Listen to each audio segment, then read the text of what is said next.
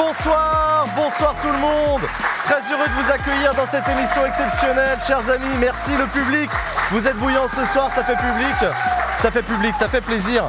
Vous êtes absolument bouillants. Cette, semaine, comme chaque semaine, on va parler de politique, chers amis. On va faire une émission exceptionnelle à double titre ce soir, déjà parce que vous êtes là et ça fait plaisir, mais également parce qu'on va aborder un sujet euh, très grave et particulièrement d'actualité, le conflit euh, en Israël et en Palestine. On a décidé de faire une émission spéciale. Il n'y aura donc pas d'invité politique euh, dans la deuxième partie de, de l'émission. Il y aura que des personnes qui ont des choses intéressantes à dire dans la période euh, sur ce qu'il se passe, des gens qui reviennent du terrain, des personnes qui ont pris la parole dans le débat public pour s'exprimer sur le sujet qui nous rejoindront dans la deuxième partie de l'émission. Avant ça, vous retrouverez nos chroniqueurs Sacha et Usul euh, qui vont venir euh, euh, qui vont venir élaguer avec moi l'actualité politique.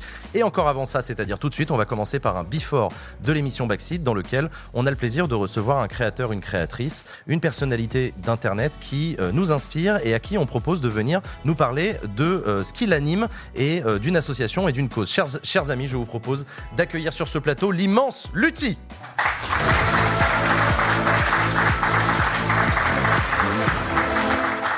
Salut Lutti, Salut. ça va? Bah ça va et toi? Bah écoute, ça va super. Je suis, super content de t'accueillir sur le plateau de Backseat. Merci moi aussi. Je crois qu'en plus, euh, je sais pas combien de vents je t'ai mis ou de oui oui je viens et je suis pas venu, mais il y en a eu quelques-uns en Ça, trois ça ans. nous est arrivé quelques-uns en Du coup, trois ça ans, fait ouais. plaisir euh, d'enfin pouvoir être là. En plus avec du public et tout, euh, ils sont chauds, ça fait plaisir. Bah ouais, carrément, Lutti. Euh, moi, je te connais, mais peut-être que tout le monde, tout le monde ne te connaît pas. Tu es un streamer, tu es un créateur de contenu sur Internet, euh, et tu es spécialisé euh, bah, dans beaucoup de jeux vidéo différents. Mais tu as aussi fait du commentaire e-sport, tu fais du multigaming. Ouais, j'ai un peu la beaucoup de choses. multicasquette un peu. Bah ouais, de ouf. Au final, streamer, c'est un peu le, le passe-temps, plus que autre chose, parce que j'ai pas vraiment beaucoup de régularité sur Twitch.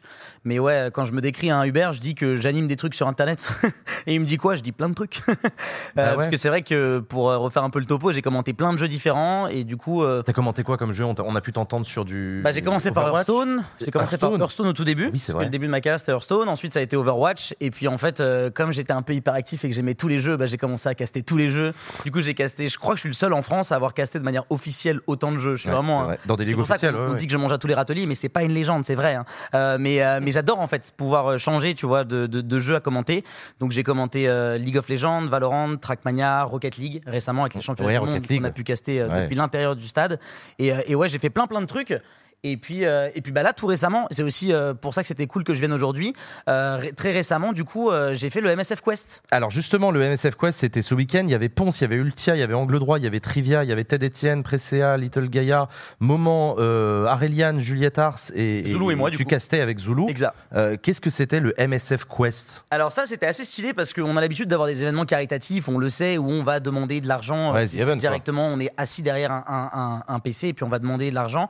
Là, on a voulu euh, bah, un peu prendre le contre-pied, tu vois. Moi qui viens du milieu de la pub, ce que j'adorais dans la pub, c'est quand on prenait l'argent de la pub pour faire un truc marrant, tu vois. Et bah là, prendre le concept d'un événement caritatif pour faire un truc qui change, je trouvais que c'était trop une bonne idée. D'ailleurs, c'était quoi vous avez fait Et en fait, le concept, c'est qu'il y avait cinq teams qui partaient accompagnés en live IRL et c'était un hybride entre Pékin Express, la carte au trésor et de l'escape game. Alors, on En a gros, quelques c'était à peu extraits. près ça, le- tu vois, c'était un croisement de tout ça. On a quelques extraits qu'on va regarder. On en parle tout de suite après. Demain après-demain, vous allez faire une course d'orientation dans Montpellier et dans sa banlieue proche. Vous allez avoir une journée où vous allez être à pied, une deuxième journée où vous allez être équipé d'un véhicule. Et euh, sur ces deux jours, tout simplement, vous allez avoir des énigmes à euh, résoudre. Vous allez devoir vous déplacer, vous allez devoir trouver eh bien, euh, comment récupérer 8 kits MSF qui sont tout au long. En fait, c'est votre quête. Il y a 8 kits MSF à récupérer tout au long de la quête. Là, on est parti, on est quelque part dans Montpellier, on ne sait pas exactement où et on ne sait pas ce qu'on doit faire ni où on doit aller. Donc on va, on va commencer de suite, on va se bouger, vous allez nous suivre. On a Alex qui, qui est notre caméraman. Il n'y a pas de château. Il n'y a pas de château a un ici château. Un truc un peu forêt, euh, enfin euh, forest, non de forteresse. Ouais, si. Ouais, c'est oui. Il y a euh, là, fac de droit. La fac de droit, c'est un truc forteresse. Ah ouais, c'est pas trop de ouf, forteresse, mais c'est un peu, Bah, ça un peu château, vraiment ça fait un peu Ouais, médiéval. ça fait un- Par pitié. Ouais, il n'y a plus le droit à la course du côté de la team Ponce et Ultia vu qu'ils ont atteint le premier malus. Ils pourront décider d'enlever ce malus plus tard grâce à vos dons. J'avoue juste un truc. euh, hier, euh, ma commune, elle a fait, ils se sont calés sur Discord et ils ont fait un raid de Don Malus sur vous. je l'ai appris euh, hier soir, du coup voilà, je vous, je vous l'avoue. Du coup, explique-moi, c'est quoi ce système de bonus-malus? Alors du coup, il y avait eu l'idée qui était faite que pour accompagner les duos, du coup, qui savaient vraiment pas où ils allaient. hein. C'était une course d'orientation, ils avaient une carte. Mais quand je te dis ils avaient une carte, ils avaient pas le droit à leur téléphone, ils avaient pas le droit à Internet, ils avaient pas le droit au chat. Donc il fallait aller parler à des passants. En plus de ça, ils étaient suivis par un caméraman plus un garde-fou au cas où s'il y avait des snipers, des viewers et tout. Au final, tous les viewers qui les ont snipés étaient très sympas. Et du coup, on avait mis en place un concept où pour motiver les gens à faire des dons, alors qu'on on leur demande pas constamment de faire des dons, on disait si tu passes un palier, tu as un truc en plus. T'as le droit de courir, t'as le droit à la carte, Ok. t'as le droit à machin. Et en fait, au début, on avait fait les dons malus. Et les dons malus, c'était t'as plus le droit de courir, euh, tu vas être attaché avec ton binôme pendant, pendant 15 minutes. Sauf qu'on s'est rendu compte que, devinez quoi, les gens qui font des dons, ils sont gentils. Donc en fait, il y a personne qui faisait des dons malus. La première journée, on avait fait genre 1500 euros de dons malus sur 28 000 euros de dons. Et du coup, la deuxième journée, on a un peu pris le contre-pied et on s'est dit, bah, on va laisser les dons bonus. Et finalement, la cagnotte globale, on va mettre des paliers de dons, de dons malus pour tout le monde. Tu vois, de bonus, en gros, Ouais, comme les gens ne voulaient pas faire des dons malus parce que ça allait pas sur la cagnotte de leur streamer, mais sur la cagnotte d'un autre streamer, bref, c'était un peu complexe. Et plutôt que de faire comme Blizzard, de ne pas, de ne pas changer de, de- de- tu vois, de ne pas prendre une décision claire et précise instantanément, on a pris le parti Riot Games, on a vu que c'était un peu nul, on a fait viens, on change. Et MSF, ils ont accepté, ZQSD aussi, on a changé. Et du coup, on a fait un palier global. Et genre, par exemple, au bout de 40 000 euros global, il devait être attaché pendant 15 minutes. Ou pendant euh, à 45 000 euros, tous les 5 000 euros, déjà, il devait s'arrêter et lire les dons pendant deux minutes. Et ça, ça a changé le game de ouf.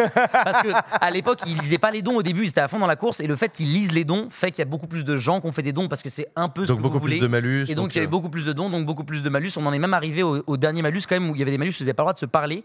Et il y avait un malus où ils devaient normalement changer une- un pneu de voiture ou finir en stop, mais ils ont eu de la chance, ils ont utilisé leur bonus. J'annule un malus.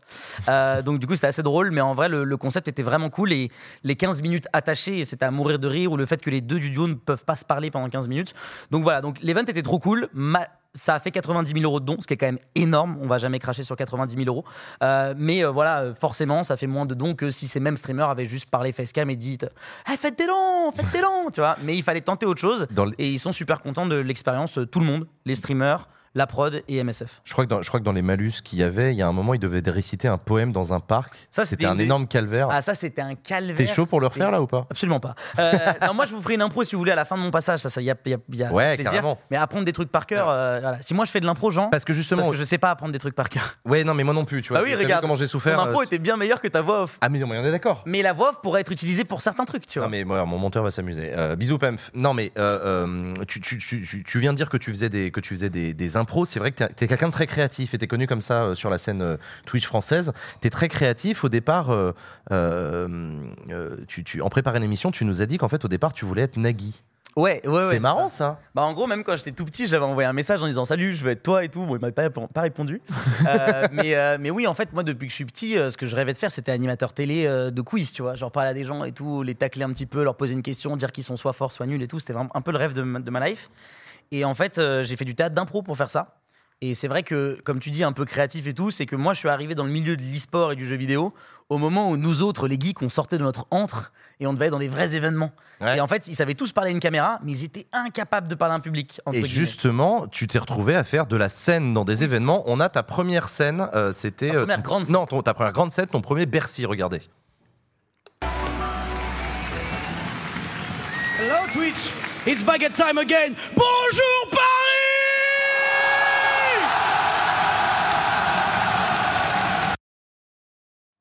J'y étais. Euh, J'ai encore mal au cordes vocales euh, de, de comment Oui, on a hurlé. Mais c'était légendaire. Donc 2017 à Bercy. Ouais, euh, la vidéo a été postée il y a 6 ans et genre quelques jours, ça m'a mis une claque de fou quand je me suis dit que c'était il y a 6 ans. ouais, c'était il y a 6 ans. Et mec. pour la petite storytelling, quand du coup moi j'ai rejoint euh, Gamers Origin et que j'ai rejoint euh, du coup euh, un projet de streaming, je me suis assis sur un canapé et j'ai parlé à trois personnes, Yann, euh, Joe et Guillaume. Donc Guillaume, patron de patron de Géo, Joe Coco aujourd'hui qui est le régisseur officiel de Samuel Etienne et qui l'aide, et euh, Ouais. Yann qui est euh, quelqu'un qui travaille avec le Guru World et avec Et je leur ai dit un jour je serai euh, host dans l'e-sport français. Et genre je crois un an et quatre mois après, je gueulais sur, sur la scène de Bercy, tu vois.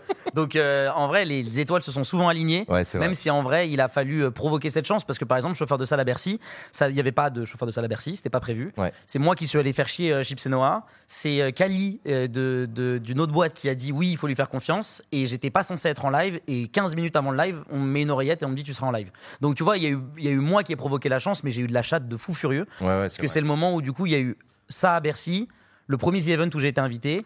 Et ensuite, on m'a recruté pour une émission de télé. Et ça, c'était du coup il y a 6 ans. Et alors depuis peu, tu t'es aussi mis à, tu t'es aussi mis à streamer sur euh, TikTok. Euh, Oui. J'ai vu, c'est assez intéressant comme euh, plateforme pour streamer. C'est assez C'est particulier. une question que je te pose en réalité parce que j'ai pas la réponse. C'est c'est- Alors en fait, c'est c'est comment c'est assez unique parce que TikTok, c'est l'un des seuls réseaux où tu peux avoir 900 000 abonnés, lancer un live à n'importe quelle heure du matin, de la nuit, de la journée, et quand tu regardes tes stats à la fin, il y a toujours plus de 60% de gens qui regardent qui ne sont pas tes abonnés. Et ça, pour moi, c'est le seul réseau qui permet de ça. Tu ouf, sais, quand tu es ça. sur Twitch, euh, moi, euh, sur Twitch, bon, j'ai 340 000 followers, parce qu'il y a plein de gens qui me connaissent de plein d'époques. Ouais. Mais je fais entre, euh, je sais pas, 150 et 400 viewers, tu vois. Moi, je suis un peu comme Arte, tout le monde me connaît, mais personne ne me regarde. Mais du coup, du coup, il y a ce Moi, c'est un peu truc-là. l'inverse. Il y a, y a ce truc-là qui, qui fait que c'est l'un des seuls réseaux où tu vas toucher des gens qui ne te regardent pas de base. Alors que quand tu vois, quand tu fais une vidéo sur ta chaîne YouTube ou quand tu fais une vidéo sur ta chaîne Ouais, Twitch, t'es- t'es- sauf si tu buzzes, tu vas toujours toucher les gens de ta commu. Et TikTok Live, c'est l'un des seuls trucs. Et en plus de ça, petit conseil évidemment, TikTok Live, enfin TikTok adore les gens qui live. Et du coup, moi je le savais pas et j'ai commencé à liver tous les jours mes impros chantés. Et en fait, l'algorithme, il te Mais il te tabasse. pépon, Ah, mais il te- te pépon, mais d'une force, frérot. Genre, il aime quand tu fais des lives. D'ailleurs, si vous avez remarqué, si vous êtes un peu utilisateur de TikTok, très souvent, vous avez d'abord le, le live d'un gars et le scroll d'après, vous avez une de ses vidéos, Ouais. ou vice versa. Et donc, en fait, ils font ça pour pousser les gens à faire des lives dessus. Et moi, je le savais pas. Moi, à la base, j'ai juste commencé à faire mes lives sur TikTok parce que sur Twitch, les gens sympas du chat me disaient, Eh, c'est trop gaze quand tu chantes, espèce de bâtard, ferme ta gueule. Du coup, je suis en mode, ok, on va trouver un endroit où les gens m'insultent pas. et c'est là que j'ai trouvé sur TikTok, alors, une communauté plus jeune, c'est sûr, mais du coup, ça a évolué. Et finalement, maintenant, je le refais aussi sur Twitch. Et fuck les rageux. Qu'est-ce que euh, qu'est-ce qui t'a donné envie de faire des impros chantés C'est quand même ça aussi comme stream. Je suis désolé, j'avais jamais vu ça moi. Mm. Ou alors ça existait ailleurs. Je sais pas. T'as copié quelqu'un Je connais pas. Pour la petite histoire, il y a TikTok Chine qui m'ont appelé un jour et qui m'ont dit on a trouvé personne qui font comme vous. Parce qu'en gros, il y a des gens qui chantent et qui jouent à des jeux vidéo. Donc euh, ils vont chanter un karaoké, tu vois, il, il va jouer à, à Call of Duty et en même temps il va être en train de chanter une chanson de Beyoncé que je vous chanterai pas parce que sinon on va être strike. Ouais, Il y a des gens qui chantent des improvisations musicales et qui sont en mode euh, ouais, je fais des raps avec tous les mots, je découpe et je coupe, tu vois. Ouais. Il y avait aucun connard qui avait croisé les deux. et du coup, il fallait que ce soit moi. Et euh, en fait, pour la petite histoire, c'est aux The Events 1, quand je me suis retrouvé, on n'était plus que trois dans la salle. C'était mon peut-être euh, huitième jour de live de ma vie sur ma chaîne perso. J'avais 3500 personnes, j'ai paniqué. J'ai mis des karaokés de Jean-Jacques Goldman et je jouais à Overwatch. Et en fait, j'ai commencé à chanter en impro sur, euh, sur des karaokés en jouant à Overwatch. Et euh, j'ai appelé ça Caro Overwatch. Et, euh, et c'est comme ça que ça a commencé. Et en Mais fait, ouais, il a fallu un espèce de cheminement de 1, 2, 3 ans avant que je me dise, mais en fait, je peux peut-être en faire quelque chose de cool. Et euh, ensuite, je l'ai fait du coup sur des jeux un peu plus faciles. Et là, par exemple, demain, je suis en convention et je suis payé pour éclater des gamins à Mario Kart en chantant en impro sur leur gueule. Littéralement. Genre, c'est mon travail. C'est une dinguerie. C'est à vraiment quel une conf dinguerie. que tu vas? Et là, je suis au Geek Days demain. Euh, ils font des événements. Ils en ont fait un à Brest, un à Caen, un à Lille. Et je fais les trois. Et je suis littéralement appelé pour faire ça, quoi. Et alors, puisqu'on en parle, euh, t'en as pas beaucoup parlé, mais t'es en train de monter un spectacle d'impro? Ouais, bah en vrai, moi, je- du coup, je venais du théâtre d'impro à la base, et là, j'ai eu la chance de rencontrer quelques comédiens euh, d'improvisation, et du coup, l'objectif, ce serait de. Parce qu'en fait, ok, ça fait trois ans, je chante tout seul dans ma chambre, devant plein de gens, et euh, mais je suis tout seul, tu vois. Et en vrai, faire une impro devant. Je me suis rendu compte que faire une impro devant un ou deux potes, c'était bien plus flippant et bien plus stressant que tu sais, le jugement des gens, quoi. Tu vois, t'es là, t'es en train de parler. euh, C'est comme même nous, on est en plateau, là, tout le monde me regarde. Si je dis une dinguerie, tout le monde me regarde mal, tu vois. Et, et du coup, je me suis dit, ce serait cool de filmer la réaction des gens. Parce que très souvent, les TikTok qui ont le mieux marché, c'est quand je suis en duo avec un gros créateur, Gotaga, chaud, Ouais. qu'à la fin, il vote. Il dit, putain, mec, c'est une dinguerie. Et en fait, tant que personne te le dit, c'est un peu le Ouais, concept ouais. de la réact, tu vois. Tu vas voir un gars qui se casse la gueule ou une vidéo d'un chien rigolote, si maintenant il y a le chien rigolo et 800 personnes qui sont mortes de rire au moment où le chien se casse la gueule, ça a plus d'impact. Pourquoi? Parce qu'on a l'habitude de vivre par procuration nos émotions et donc quelqu'un qui réagit, tu vois, genre si le malaise par exemple, tu peux le vivre, mais si tu vois des gens malaisés, il est plus fort. Tu vois on a, on a une petite vidéo de. Non, mais vas-y, T'as une continue. petite vidéo de moi qui chante, mais du coup, on s'est dit, il faut qu'on le fasse sur scène.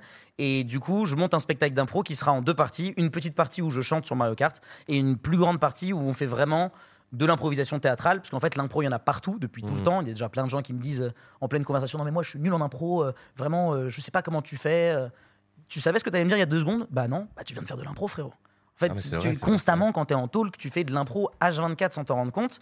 Et du coup, l'improvisation a été un peu volée, entre guillemets, par les youtubeurs McFly, Carito et tout, ou par Vendredi Tout est permis. Ça, c'est plein de concepts d'impro. Mais l'impro théâtrale en tant que telle n'a jamais été vraiment euh, mis sur le devant de la scène parce qu'ils sont nuls pour la capta. Les gars, vous êtes nuls pour la capta. C'est vrai que Vraiment, le son, l'image, vous êtes nuls. Le, le- le- le théâtre d'impro, c'est un peu la ZAD du théâtre. Ah ouais. Vous êtes adorable, vous êtes d'un talent fou. Mais Euh, oui, moi, j'en ai vu un petit peu et j'ai trouvé ça extraordinaire, mais en capta, putain, vous êtes à la ramasse. Et donc, du coup, l'idée, c'est de faire de la bonne capta et de proposer euh, ouais. un nouveau contenu et des nouveaux contenus courts. L'objectif, c'est aussi de tout filmer. Et si c'est faisable en live, ce sera faisable en live. Mais dans l'idée, c'est plutôt du, de la VOD. Et du coup, ça se passera au Gourou.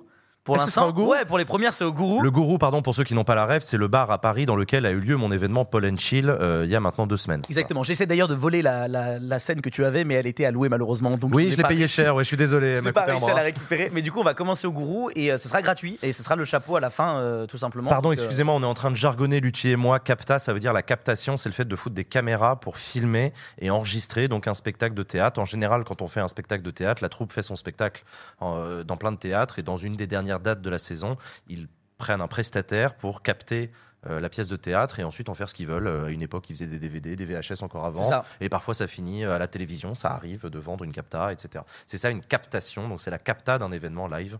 Et c'est souvent très difficile, surtout les événements de théâtre, parce que la, la résonance de la salle ou ce genre de choses fait que c'est plus compliqué qu'un plateau comme celui de Backseat. Je suis désolé, je suis désolé, on jargonne, mais avec Luthier, on peut parler pendant des heures, lui et moi, Oui, de, ce milieu et de ses, de ses pratiques. Et c'est- pardon, pardon pour ça.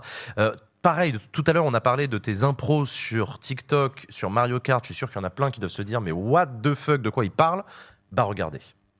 Je prends le cœur, je les ai doublés, mais je me suis foiré. Et le pont, quand je suis passé, s'est relevé. Le double item est pour moi. Toi, tu n'en profites pas. Il ne faut jamais suivre quelqu'un comme moi. Le plan de jeu pas respecté. Oui, oui, beau taxi va me détester. Déjà 2-0 alors que la game n'a pas commencé. Vas-y, essaie de pas te faire Mario Karté. Malheureusement, t'es en train de te faire éclater. Tu perds des places, tu n'as pas la classe. Pendant ce temps-là, moi bah je dérape. J'arrive doucement sur les serviettes de linge. T'inquiète pas, je ferai mal ménage. Et ouais, j'ai gagné la game, let's go! C'est totalement de l'impro. C'est-à-dire, pour ceux qui, voilà, pour ceux qui ne savent pas, c'est Oui, totalement de l'impro. Exact, exact. Il y a plein de gens qui me disent tout le temps, mais ouais, c'est sûr, t'enregistres les trucs à l'avance et tout. Et je suis en mode, bah frérot, non, parce que je le sais. Et même moi, parfois, je suis dans la zone et je suis dans le flow. Il y a des gens qui aiment, il y a des gens qui aiment pas. C'est un peu comme la danse ou c'est un peu comme le chant en règle générale. Tu vois, il y a des gens qui ont une espèce de, de truc où ils vont être en mode, Euh, c'était un peu gênant, tu vois. Et, mais en vrai, à partir du moment où tu le fais bien et à partir du moment où tu le fais avec le cœur, je pense qu'il y a beaucoup de gens qui, qui apprécient. Et en vrai, bah, je suis super content parce que ça marche sur beaucoup, beaucoup de réseaux. J'ai même des abonnés sur Snapchat, c'est pour vous dire. Jamais dans ma vie, je penserais que j'aurais des abonnés sur Snapchat. Et un jour, ils m'ont appelé, ils m'ont dit on te paye pour mettre sur Snapchat. J'ai fait je vais mettre sur Snapchat. Et euh, voilà, donc, euh, donc ouais, c'est trop cool et ça plaît à petits et grands et surtout ça surprend les gens. Tu vois, quand je vais en convention, il y a vraiment des darons qui viennent me voir et qui me font mais c'est pas possible, c'est vraiment vous qui jouez et tout. Et je dis oui, oui, je, je fais les deux à la fois, monsieur. Bon, et pour ceux qui savent pas qui est Nagui, euh, dont on parlait tout à l'heure, c'est une personnalité de la. non, mais c'est vrai. Tu sais que Nagui, il a l'âge de mon grand-père, hein, donc euh, il y a un moment, euh, voilà, vrai, euh, voilà, il pourrait être mon grand-père. euh, ou alors je suis en train de le confondre avec quelqu'un d'autre. Non, non, non, non, je crois que je le confonds pas. Euh, Nagui, euh, personnalité très respectable, mais personnalité de la télévision. Euh, ça te fait quoi aujourd'hui d'être mieux que Nagui? Bah, je sais pas si je suis mieux que Nagui. en Mais cas. arrête, euh, Ma, frère. ma banquière me dit pas que je suis mieux que Nagui, ça c'est sûr. mais- non, bah, en, en vrai, euh, tu vois, genre, c'est ça, c'est pour ça que des gens ils disaient, ah, c'est un peu triste d'être fan de, de un gars. Moi, je suis pas trop dans ce fanatisme-là, mais c'était juste que j'avais vraiment envie d'animer une émission. Et Nagui pour moi il le faisait avec euh, avec panache et avec et il kiffait et c'était marrant. Mais euh, je sais pas si je suis content ou pas. De toute façon euh, c'est un tunnel la vie quand tu rentres dans ce genre de métier. Moi ça fait 7 Ouais, ans ouais. j'ai pas vu le temps passer du tout. Et t'es jamais Parfois t'es content, parfois t'es triste, mais l'essentiel c'est juste de continuer d'avoir des projets qui te, qui te font plaisir, je pense. Euh, je me suis complètement trompé, j'ai manqué de respect à Nagui, c'est pas du tout mon grand-père, c'est mon père, parce qu'il ouais, est né le même jour, donc j'ai toujours gardé ça en tête. Ah, il est né le même mon- jour que ton ouais, père euh, mon père et la même année. Donc du coup, c'est voilà, donc c'est- excusez-moi, c'est pas mon grand-père. Tu c'est t'as un contact de avec Nagui du coup, c'est genre le mec qui fait. Non, non, non, mais non, j'ai pas de contact avec Nagui. Je suis désolé. Euh, donc voilà, non, mais bravo à toi en tout cas. Euh, on va continuer à parler, on va parler ensuite d'une cause qui te tient à cœur, mais avant ça, on va retrouver une chronique que tout le monde attend. Chers amis, c'est parti pour le PowerPoint de Vincent. Mais non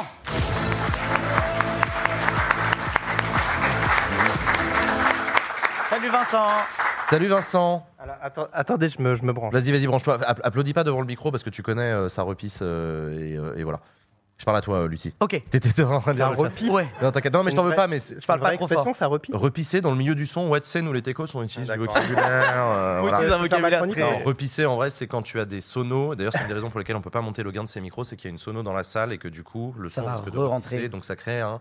Larsen, Larsen. évidemment. Go. Lupin. Exactement, Larsen Lupin. Putain, je l'avais. Évidemment. Vincent, cher ami, qu'est-ce que, de- qu'est-ce que quoi? Ben, ça va Bah, ça fait plaisir de te voir. T'es très beau Vincent. Ah bah, oui. euh, on n'a dit pas le physique. Oui, c'est euh, vrai, mais, c'est vrai, euh, c'est vrai. mais, euh, T'as une belle âme. T'as une belle âme. Une belle, une belle personne. Merci une belle personne. J'en sais. De quoi tu Euh, vas nous parler cette semaine, vas-y? Bah, euh, cette semaine, c'est un peu difficile quand même de. Ouais. de bah là, il y se a marrer. de, voilà, de se marrer, etc. Il y a des choses qui se passent à l'international. Il y a certaines décisions de justice en France qui peuvent agacer. Je ne vais pas forcément revenir dessus.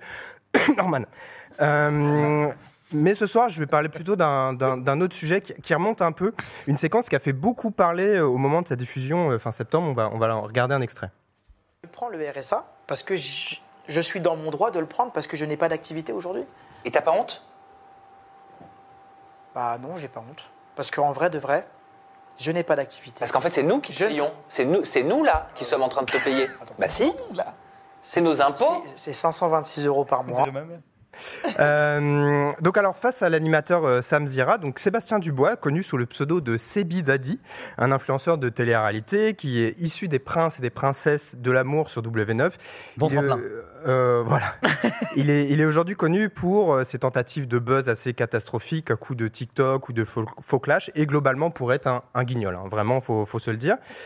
Et dans cette vidéo, il prétend toucher le RSA, une affirmation qui a sans surprise vite provoqué un tollé quand on sait euh, qu'il habite à Miami, que les stars de télé-réalité sont clairement pas les personnes les plus à plaindre, loin de là. Surtout qu'en plus, il s'est fait euh, clasher par Aurore Berger, ministre des Solidarités des Familles, qui a dit bah c'est faux en fait. En fait, les documents qu'il a présentés étaient totalement faux. Euh, on voit même sur sa soi-disant fiche euh, ça va court jusqu'au 31 janvier. Il y a 30 jours en janvier. Enfin bref, il y a rien qui allait. Mais attends, parce que sa fiche a été publiée? Il a publié les- comme preuve. Ah, lui, il a publié. Et ouais, ouais, et Il sauf est que- allé loin dans son mensonge, hein. j'ai- Il est cru à un moment que la ministre avait publié la fiche d'un Non, non, allocataire. Elle a, elle a- elle Non, a- D'accord, elle il été fiche, suffisamment con pour Elle s'est renseignée et en fait, elle l'a elle l'a terminé. Quoi. Quand on se fait terminer par Aurore Berger, c'est que vraiment. euh, Donc c'est un buzz foireux. Hein. Et mais sur lequel euh, ces Bidadi continue un peu de surfer. Mais moi, ce qui m'a interpellé, c'est autre chose qu'il dit. C'est il affirme n'avoir plus d'activité. Et c'est pas le premier dans le milieu à affirmer qu'il galère depuis la loi sur les influenceurs. Alors ce soir, je vous propose de répondre à une question. Les influenceurs de télé-réalité sont-ils vraiment Ah merde, attendez, non, ça revient. Ouais, c'est bon. Voilà. Les influenceurs de télé-réalité sont-ils vraiment finito? Parce que c'est vrai que depuis quelques temps, bah, leur business, il prend cher, hein, les pauvres petits loulous. Parce que, pour, euh, parce que pendant longtemps, certains influenceurs, ça a vraiment été la fête à la saucisse, hein, un grand n'importe quoi à base de, de- de produits dangereux, de systèmes pyramidaux, d'achats de faux permis, euh, d'arnaques au CPF, et des NFT Des NFT. fumeux. euh, voilà, on en Ils ont tout fait. hein. De toute façon, tu veux trouver des arnaques, tu vas voir les influenceurs télé-réalité, tu les trouves. Il y a, il y a- il y a des tops chez Topito. Topito, vous avez fait un top des pires arnaques de- d'influenceurs. Mais moi, j'oublierai jamais Mélanaï qui a fait la promo d'un compte qui te propose des cartes pour les personnes en situation de handicap ou euh, te- te- de faire sauter tes, tes amendes. On a, un- on a une... Non, c'est vrai ça Et en fait, vous passez le code en 48 heures sans que vous ayez besoin ben, de vous déplacer. Et c'est 100% fiable, je vous le garantis. En plus, bon, il fait sauter les amendes à toutes les personnes qui ont trop de PV comme moi. Franchement, allez-y, c'est déclassé. Je vous mets son contact, comme ça vous le contactez. Automobile, le mec, il gère de ouf. C'est trop grave. Et en plus, il fait sauter les amendes. Petit bonus. Euh, donc voilà, donc c'est délirant. Et pourtant, bah, ce système-là, il a, il a marché pendant longtemps. hein, chez- et parce qu'il y a beaucoup d'abonnés qui euh, euh, ont bah, dépensé beaucoup d'argent chez eux. Il y en a qui ont gagné des dizaines de milliers d'euros pendant, euh, pendant de longs mois, de longues années. Et ils ont profité du système euh, fiscal avantageux à Dubaï, hein, la fameuse ville où ils ont tous déménagé il y a, il y a déjà pas mal d'années. Et le pire, juste pour compléter, c'est quand même que la plupart des gamins, des gens qui se font arnaquer sont des gamins. Enfin, genre, Oui, voilà. Leur Et- communauté, c'est des enfants, littéralement. Et on va en reparler, parce que tu parlais de TikTok, on va en reparler dans quelques minutes, mais il y a un gros truc aussi qui se joue là-dessus. Et sauf que depuis, bah, il y a eu euh, Booba, euh, les collectifs de, de victimes. hein. Bon, Booba, euh, voilà, avec ses méthodes et le harcèlement qui a découlé derrière, ça on n'oublie pas non plus. Mais forcément, les revenus, ils ont fondu pour certains influenceurs, notamment parce que les abonnés se sont euh, moins fait berner, mais aussi parce que les marques se détournent encore un peu plus d'eux ou baissent drastiquement leur budget euh, euh, pour ce type d'influenceurs. Il y a Julia Paredes qui a déclaré à Jérém Star, donc Jérém Star, on le rappelle, professeur en école de, de commerce hein, depuis, depuis pas longtemps, elle lui a dit ceci, on a, on a une vidéo. Je vais te dire la vérité, il y a des mois, je gagnais 35 000 euros, 35 à 40 k, ouais. Et après les polémiques, maintenant, on est à des 5 000. Oh putain, Booba, mais tu les as ruinés. Franchement, il nous a tué le business. Lui, il a fait le nettoyage naturel. Il vous a délogé, euh, vidé vos comptes en banque. C'est ça. Et puis, paf, Et retour ceux en qui France. peuvent plus, bah, au fur et à mesure, de mois en mois, il y en a qui partent. Voilà. Bouba, bouba Bon, alors. Pas le harcèlement, tout ça, mais bravo pour les influenceurs. Voilà, j'allais j'allais recontextualiser un petit Ouais, peu. pas mais, de euh, ouf, voilà. Booba non plus. Mais Non, ouais. non, mais là, en Euh, tout cas, ça, c'était cool quand même, parce que c'était Ouais. très grave. Enfin, Voilà. Mais enfin, en tout cas, dans la presse, c'est officiel. On déclare un peu la fin d'un modèle. hein. Les émissions de télé-réalité aussi à la, à la télévision sont impactées par les scandales de violences sexuelles et elles enregistrent des audiences euh, historiquement basses. Donc vraiment, il n'y a plus rien euh, qui va euh, dans, pour, pour les influenceurs de télé-réalité. Tout est au rouge. Et on apprend que certains doivent retourner faire des bookings, euh, y compris le plus tchatcheur euh, d'entre eux, le, le fraté, hein, comme on dit, Julien Tanti, qui lance des appels sur Insta pour se faire booker dans un, je cite, restaurant, un coiffeur, un bowling, un karting, peu importe. Euh, Jean, je pense que pour 500 balles et un Kinder Country, tu, tu peux le booker sur Backseat. Mais Vraiment. ça part, ça part. Bah ça part, on est là, j'en parle à la prod juste après. Ah bah let's go, ouais. euh, et, et donc vraiment, donc c'est- il y, a- il y a vraiment ça qui se passe. Mais mon préféré, euh, le booking préféré, donc le booking, c'est voilà, se faire payer pour euh, se montrer quelque part et faire de la publicité pour un endroit. Mon préféré, c'est vraiment Greg qui va inaugurer une boutique de donuts sucrés au sucre. Franchement, fran- ça- ça- ce visuel, ce sera jamais de me, de me terminer. hein. Vraiment, je- c'est vraiment une story. C'est vraiment une story de Greg Yega. Voilà, je- inauguration, voilà, Elle sans magique, donuts offerts. Voilà, voilà, voilà ce qui se passe. Mais si on est sérieux quand même deux secondes, on remarque que ces influenceurs, en plus de continuer les placements de produits ou les pubs horribles pour des applications comme WeScoop, euh, se diversifient en fait dans leur euh, dans leurs revenus. Il n'est pas rare de voir des candidats de télé-réalité reprendre des boulots euh, normaux. Il y a Clarisse avec un Y qui est redevenue serveuse dans une boîte de nuit après un, gros tournage euh, où elle a gagné en visibilité. Et désormais, il y en a aussi qui tentent l'aventure YouTube parfois avec un succès impressionnant. Honnêtement, il y a certaines chaînes que j'aime beaucoup suivre hein, et que je vous recommanderai éventuellement l'occasion si ça vous intéresse. Euh, c'est une façon pour eux bah, de recréer leur propre télé-réalité et de maîtriser pour une fois la, caméra euh, euh, qui, qui, les filme. D'autres sont allés sur des plateformes comme OnlyFans, avec parfois des sommes très intéressantes à la clé. Certains développent aussi un business très fumeux, comme Nicolas euh, Lodzina, euh, avec une société qui, moi, pour avoir bossé sur ces sujets-là, me rappelle beaucoup des éléments de langage de système d'arnaque pyramidal. On a on a un extrait. Chez Xline, nous allons vous proposer du télécom ou de l'énergie. En partenaire télécom, nous travaillons avec Proximus. En partenaire énergie, nous travaillons avec Luminous et aussi Xline Énergie, qui est notre propre filiale. Et on va vous proposer des bornes de recharge électrique et aussi des panneaux photovoltaïques. J'ai j'ai compris que dalle. Vraiment, j'ai j'ai rien Par compris contre, au la capta, les gars, il faut, il faut un bon micro là. Vraiment, faut mettre un micro. Non, mais il y a plein de choses qui vont pas, on est d'accord, mais vraiment, j'ai rien compris. Et après, il parlait de voyage en Égypte, de voitures à la clé. Enfin bref, il y, a- il y a vraiment, il y a rien, il y a rien euh, qui va. Euh, mais euh, en fait, euh, la nouvelle malle financière dont je voulais vraiment parler, et sur laquelle je voulais attirer votre attention, car on en parle encore trop peu, je trouve, ce sont les matchs TikTok. Alors, euh, Jean, est-ce que tu sais, non, tu sais pas ce que c'est? Ah, pas du tout. Match TikTok. Bah alors, je vais vous montrer un extrait. On va, Vas-y, regarder- vas-y, vas-y, vas-y, on va regarder un extrait. Attention, ça crie un peu, mais après on en parle. Je vous explique. Accrochez-vous. Allez les gars, tout le monde en fois deux. C'est la vie qu'on joue. Elle, je me vois plus, je vois plus. C'est la Ah, m'inviter Morgane, merci. Merci beaucoup. Les gars, les gars.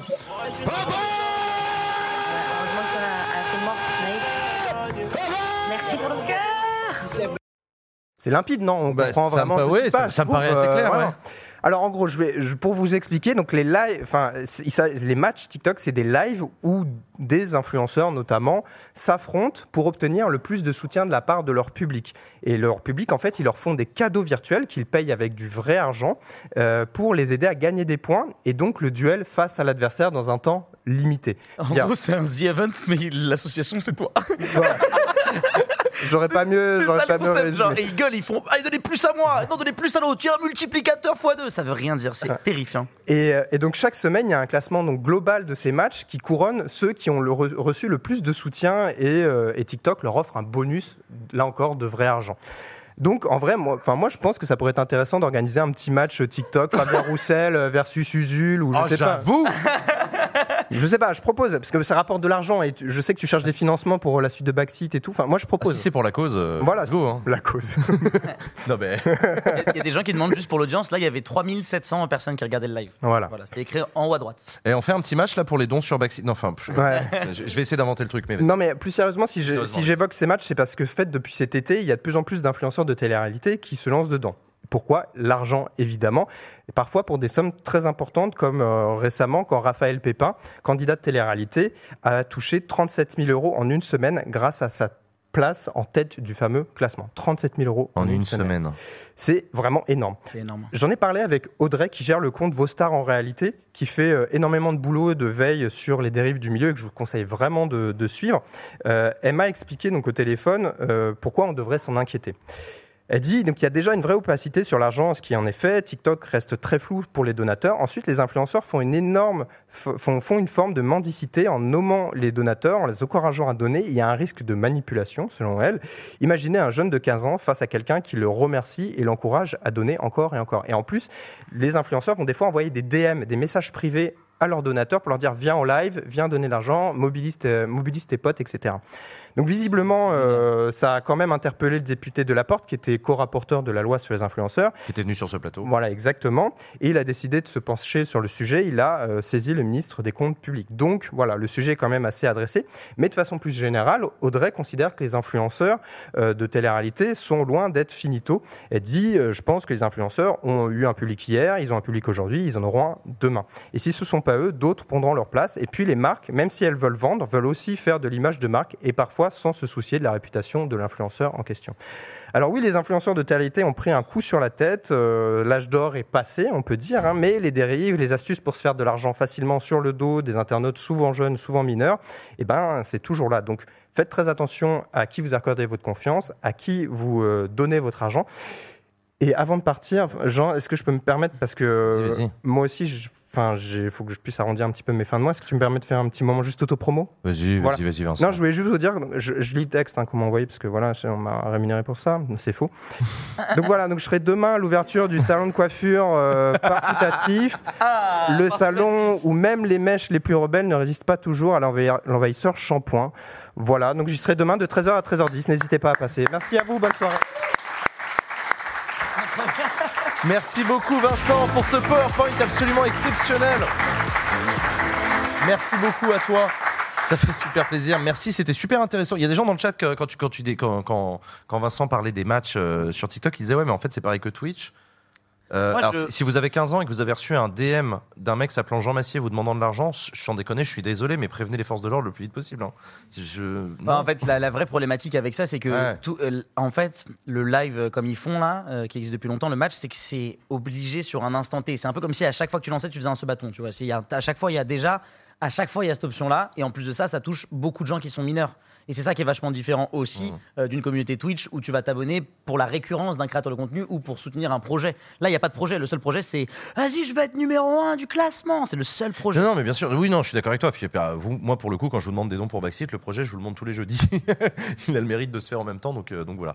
Non, mais c'était super intéressant. Merci beaucoup, euh, Vincent. Une autre question pour toi, Lutti. Maintenant que tu fais voilà, de la scène en théâtre d'impro, que tu fais des lives, est-ce que tu préfères l'un à l'autre? Est-ce que pour toi, fondamentalement, en fait, c'est très très proche Bah, en fait, le truc, c'est que moi, j'ai une petite maladie, c'est que j'arrive plus à beaucoup moins à m'amuser seul chez moi. Parce qu'en gros, bah, je voulais, comme je te disais, faire entre guillemets naguer. Donc, du coup, c'est dans des conditions comme celle de Backseat que je m'amuse beaucoup. Ouais. Et du coup, moi, au début, j'ai reçu d'ailleurs le sel d'or du code barre sur le cul. Parce qu'en effet, oui, j'ai fait beaucoup d'OP. Parce qu'en fait, on m'appelait, on me disait Salut, tu veux être payé et faire ce que tu as envie de faire, c'est-à-dire être sur un plateau et parler avec des gens et pas seul dans ta chambre. Et du coup, j'ai un peu cette maladie où à chaque fois que je reviens chez moi, je me fais chier. Genre, j'ai l'impression que je m'ennuie, tu vois, et j'arrive plus à m'auto-intéresser. Donc, ça, c'est ma grosse, euh, mon gros problème. Par contre, euh, tout le reste, euh, que ce soit en live ou en plateau ou avec du public ou sans public, tant que c'est des conditions de type émission, je kiffe de fou. Je- Non, mais j'aime bien ça. Mais après, oui. En le tout cas- public c'est le fuel. Le public c'est le fuel, Jean, et tu le sais. Quand les gens ils sont là et qui t'applaudissent en début. Ah mais ça je suis d'accord. Mais tu fou, sais d'autant plus, hein, excusez-moi, parce que si on commence à parler Luthier et moi de production sur Twitch, ça peut durer des heures. Mais tu sais qu'au tout début, quand on quand on réfléchissait à, à designer l'émission Backseat qui n'existait pas encore, qui n'était qu'un doux rêve dans mon cerveau, Mhm. euh, on m'avait dit tu veux pas du public? Et moi au début j'avais dit ah non c'est mort. Non, non, mais vraiment, au début, je disais, non, non, attends, le public en plateau, là, qui applaudit, ça, ça fait télé dans le très mauvais sens de la notion de télé. suis- ouais. Et finalement, je me suis fait convaincre, donc on a, on a, je me suis laissé convaincre, pardon, on a, on a accueilli du public une première fois, et dès la première seconde de l'émission, j'ai compris. Euh, en fait, l'intérêt que ça avait, qui, est- qui est juste, enfin, vous vous en rendez pas compte. En fait, en même temps, si vous vous en rendez compte, parce que vous me connaissez chez moi, vous me voyez seul chez moi devant ma caméra, et là, le fait d'avoir des visages, des gens en face de moi qui, qui écoutent l'émission et qui en profitent et qui, de facto, réagissent à l'émission, vibrent avec elle, etc. Et ben, ça change l'énergie de l'ensemble de l'émission de manière mais spectaculaire. Et depuis ce jour-là, j'ai dit je veux toujours du, du public sur Backseat. Je ne ferai jamais Backseat sans public. Je n'en veux pas. Enfin, je, ça, ne change serai tout, pas hein. Backseat. Ouais, et dernière, dernière phrase, c'est Dwagby hier qui disait qu'il avait reçu Sosomanes et euh, sur sa chaîne, tu sais, Mm. avec SCH et tout. Et en fait, là pour le coup, c'est vrai que pour des gens qui sont très connus, qui viennent du foot, de, de la musique et qui n'ont pas l'habitude de parler, bah tout de suite les mettre dans une émission avec du public, ça va les mettre un peu dans un mood télé. Mm. Alors que réussir à les mettre dans une salle où on n'est que 4 et qu'il n'y a que la prod, bah, ça va les mettre dans un mood Twitch, tu vois. Ouais, c'est vrai. Et c'est vrai c'est que vrai. le public crée un peu cette différence pour certaines personnes de télé, mais moi. Ça peut, je, comprends. je- en tout cas, en tout cas, je comprends. Et si vous voulez voir ce que c'est, parce que ça vient de me revenir en mémoire, ce que c'est qu'un backseat sans public, c'était la toute première émission de la saison 2. Vous la retrouvez sur YouTube, vous allez voir, c'est sordide. Mais vraiment, mais ça se sent. Il y a, il y a juste pas de public. On est quatre connards autour d'un plateau avec des caméras. Et puis voilà, vraiment, c'était, euh, c'était, horrible, mais c'était une très très belle saison. Chaque semaine dans l'émission Backseat, on a le plaisir, de, on a le plaisir de recevoir un créateur, une créatrice de contenu, et on lui propose, euh, bah voilà, que Backseat soit utile, que Backseat soit utile à son public autant qu'à cet invité, euh, en lui disant, bah, est-ce que tu veux nous parler d'une cause, d'une asso euh, qui t'intéresse? Et quand on a demandé à, à Lutti ce qu'il en pensait, il nous a dit direct, bah ouais, moi je voudrais parler d'une asso qui s'appelle Equals. Et pour en parler, je vous, je vous propose de recevoir le président de cette association Equals. Un tonnerre d'applaudissements pour Hervé.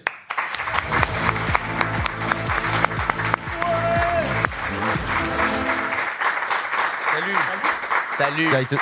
Ça va ou quoi Enchanté? Bonsoir Hervé. Enchanté. Bonsoir Hervé, merci d'être avec nous. Alors, grande particularité euh, de votre duo, c'est que, euh, bah, en fait, Hervé, c'est ton papa. Exactement, let's go Enchanté du coup. Jusqu'à preuve du contraire. Jusqu'à preuve du Jusqu'à preuve du contraire. Parle bien dans le micro, Hervé, s'il t'as te vu, plaît. je l'ai dit en même temps.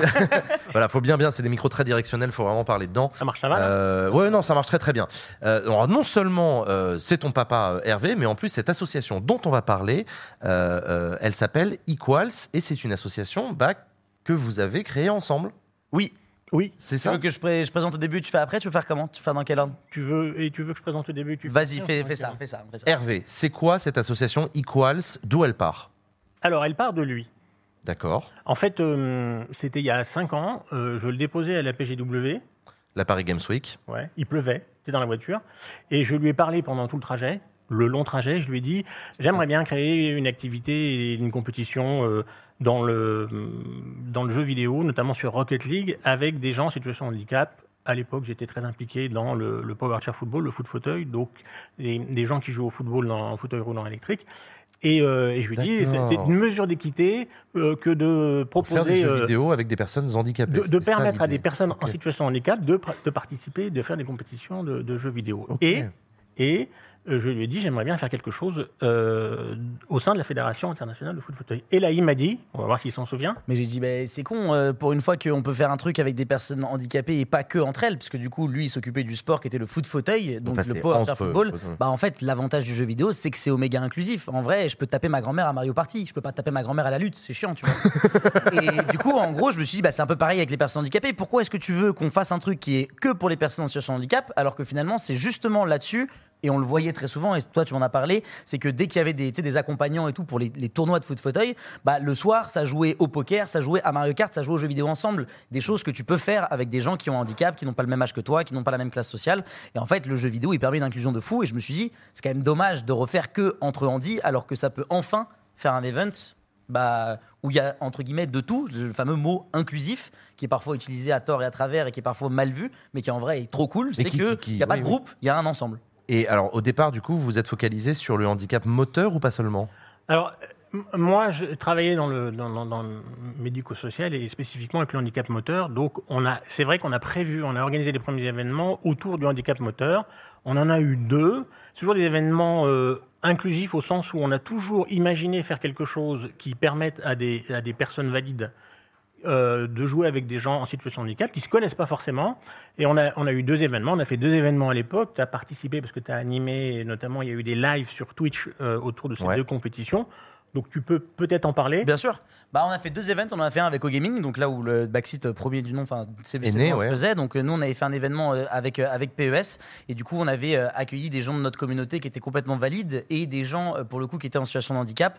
Et ce qui est vachement important de, de- de dire et qui était sympa déjà de voir, c'est qu'il y avait un gars qui a gagné le tournoi FIFA. Bon, je crois qu'il faut dire EA FC 24 maintenant, mais bon, FIFA. Ouais, FIFA, Et, ouais. et il appuyait avec, ses- il jouait avec une main sur les deux et, et il avait trois connecteurs au niveau de la tête. Donc en fait, il mettait un coup pour mettre un tir, il mettait un coup à gauche pour mettre une passe, un coup en arrière pour faire un centre, tu vois. Et il a gagné le tournoi et il était fort, tu vois. c'est Et- ça, c'est toujours dur de s'en rendre compte. Il y en a quelques-uns d'ailleurs qui, qui marchent. Il y, a, il y a des streamers aussi sur Twitch qui sont comme ça, qui n'ont qu'une seule main. Il y a un mec qui est grand champion sur Rocket League qui joue avec les pieds. Me demandez pas comment c'est possible. Mais quand on Ouais, veut, on vrai. peut. Et donc, du coup, c'était un peu bah, de créer et de montrer que ça existait et que c'est vraiment un truc de fou, je pense, pour les personnes en situation de handicap moteur.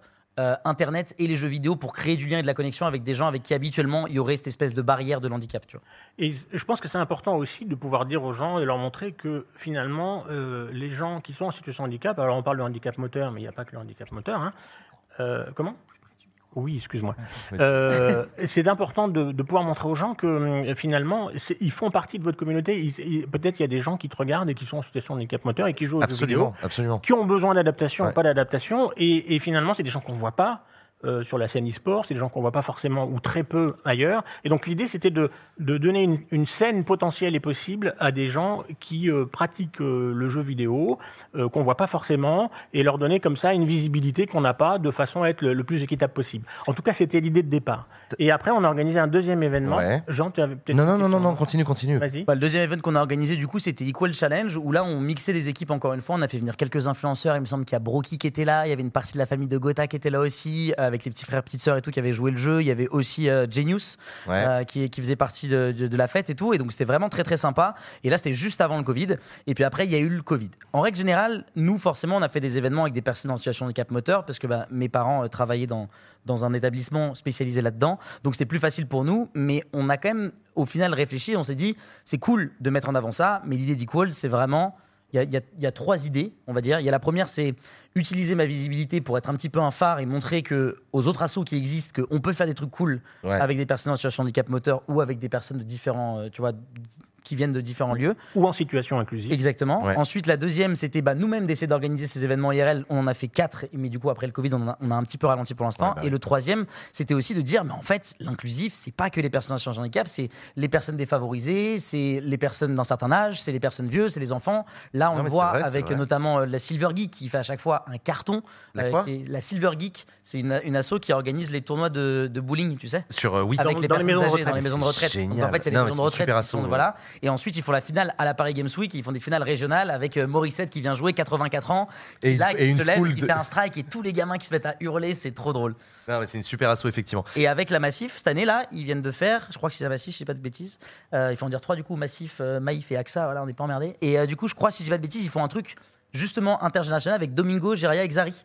Oui, qui oui, ont, oui, j'en ai entendu parler. chez eux des Il personnes qui ont Domingo. 60 ans, donc des personnes âgées comme mon père, et qui ont et qui ont du coup joué avec eux à ce jeu-là. Et c'est aussi ça qu'on voulait montrer, qu'on a fait un Family Challenge à l'eSpot où il y avait des gens intergénérationnels. Hervé, tu as parlé tout à l'heure d'adaptation. Alors l'adaptation, c'est le fait d'utiliser des périphériques qui permettent d'interagir avec sa console de manière adaptée à son handicap.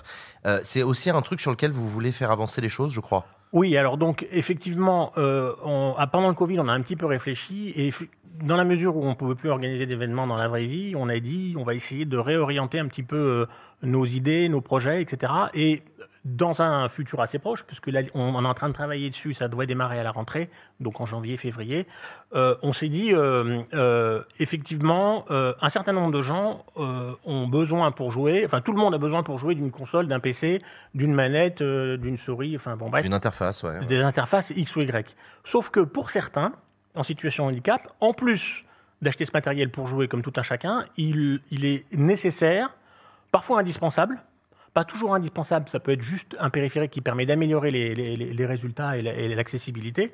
Il est toujours nécessaire hum, d'aller euh, chercher une adaptation euh, qu'on peut soit acheter dans le commerce, soit qu'on a besoin de faire euh, adapter par un ergo ou par des gens spécialisés. cher. Et on s'est dit, c'est pas juste, quoi. Enfin, je Ouais. dire, nous, moi, enfin, je joue plus beaucoup maintenant, mais euh, à l'époque un peu. Mais euh, j'ai, je, m'achète euh, mon jeu, je m'achète mon PC, je m'achète ma console, et la personne en situation de handicap, elle faut, il faut en plus qu'elle finance un certain nombre de choses pour certaines. Et on s'est dit, mais pourquoi on chercherait pas des partenaires financiers et où qu'on chercherait de l'argent pour aller aider ces gens à financer non pas leur matériel, mais leur adaptation. Parce que c'est pas équitable. Et quand on est en situation de handicap, il y a plein de moments où ça coûte plus cher la vie. Parce qu'on a besoin d'une tierce personne et qu'elle n'est pas toujours Mmh. financée. Elle elle l'est parfois, elle l'est pas. Parce que euh, en avion, bah, il faut être accompagné, alors que la plupart du temps, quand on est dépendant, Oui, alors- c'est cher en temps, là- en énergie, en aide. en temps, en énergie, en argent, et on Mmh. s'est dit, mais pourquoi on, ne ferait pas ça? Donc, c'est la, la- la première idée, c'est effectivement euh, euh, dans un, un moment assez, assez court maintenant, c'est d'aller trouver euh, des, des fonds pour pouvoir euh, euh, travailler en, en- en- en partenariat avec une, un- une structure spécialisée qui s'occupe des adaptations et ils nous font, euh, comment dirais-je, un bilan sur la personne qui a besoin. Euh, d'une adaptation, ils nous disent combien ça coûte et nous on regarde le montant d'argent qu'on a et, et on les finance. Et je pense Alors, que euh. Lutti veut rajouter. quelque Vas-y, Lutti. Ouais, le dernier truc, c'est qu'il faut savoir quand même qu'il y a des manettes qui sont adaptées, qui se font de plus en plus. Il y a Logitech qui a fait un partenariat, il y a. Microsoft aussi qui a sorti un truc. Nintendo Et ce qui est aussi. très rigolo et très bête, méchant, c'est que pourquoi est-ce que Microsoft a sorti en premier son panel qui ressemblait, vous savez, à une espèce de plaque de cuisson où on pouvait mettre plein de trucs? Si je dis pas de bêtises, c'est parce que le patron de Microsoft à ce moment-là, ou la personne qui était en charge, bah, son gamin était en situation de handicap. Et en fait, on se rend compte que très souvent, c'est tout le temps des gens Ouais, qui sont aux alentours de ces gens-là qui réalisent qu'il y a un besoin et donc du coup qui font. Il y a Sony qui sort aussi, mais malheureusement, malgré tout ça, il faut parfois des adaptations, comme on le dit, qui sont très particulières et qui demandent du coup euh, un peu de sous-sous. Votre association s'appelle Equals. Elle est absolument fascinante. Où est-ce qu'on peut vous retrouver? Alors, si je peux me permettre, si j'ai 10 secondes, euh, on a aussi un projet, mais à plus long terme, dans les hôpitaux. Parce que, euh, les, notamment les hôpitaux et les services pédiatriques, parce que euh, c'est évident qu'un enfant qui est hospitalisé pendant très longtemps, euh, il est très probable qu'avec son téléphone, avec sa console, il joue aux jeux vidéo.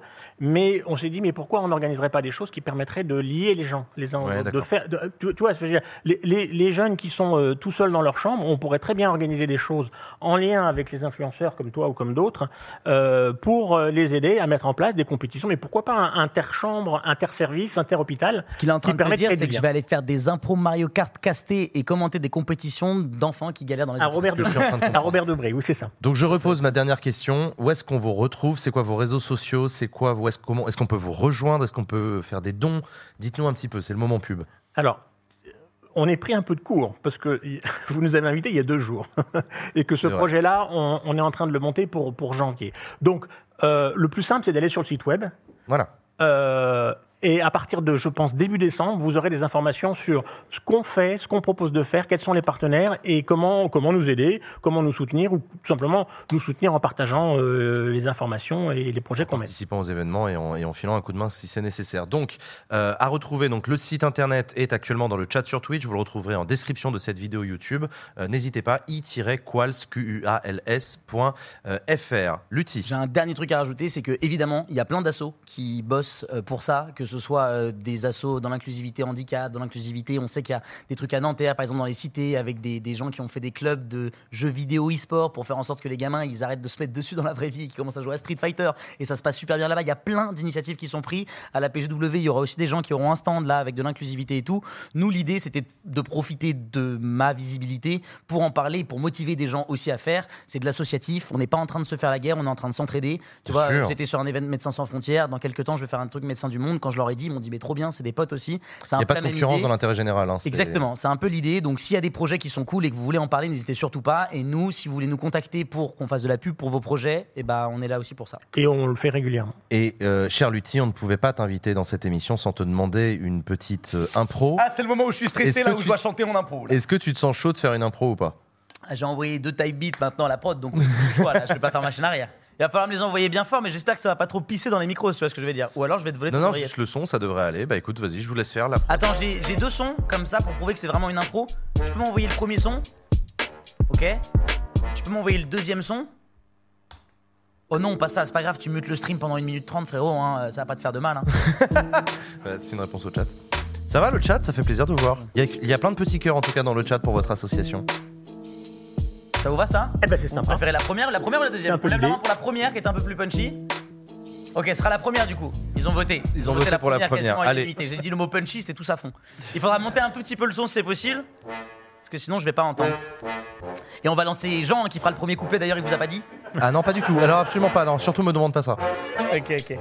Si tu peux envoyer un tout petit peu plus fort le son encore, ça fera plaisir. Et là, il y a mon père à côté qui me juge, hein, c'est terrible, c'est en train de se Oui, passer. voilà. Oui, Ah, enfin, je le juge, mais ça fait 10 ans que je l'entends chanter et improviser. donc. Ok. Ok. Là, c'est là, tu sais que c'est le plus difficile dans les impros. Ah, mais ouais, c'est de lancer. C'est de tu vois. lancer, mais ouais. 2, 3, en direct, tranquillement, on est ouais, sur Backseat, encore une fois, avec tout ce beau public. Il se met à applaudir quand je lui ai demandé Est-ce que maintenant vous pouvez applaudisser? Regarde, ils applaudissent et ils suivent mon flow. Évidemment, parce qu'ils le savent que je suis trop chaud. Aujourd'hui, je suis content de te voir, Jean, t'es fatigué, mais je sais qu'aujourd'hui, tu vas assurer. Je suis content, je t'avoue, de pas rester en deuxième partie. Il se passe des trucs qui sont pas jolis, jolis.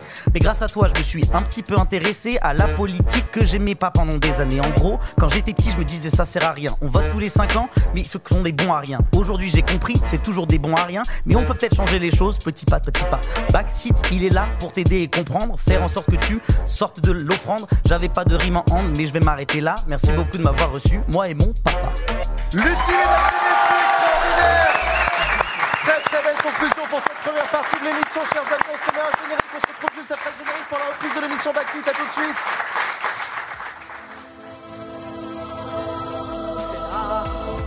Bonsoir à toutes et à tous, bienvenue sur Backseat. Bonsoir, bonsoir le public.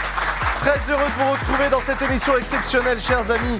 Comme toutes les semaines, on va parler d'actualité, on va parler de politique. Euh, une actualité particulièrement chargée cette semaine et donc une émission spéciale pour parler du conflit en Israël et en Palestine.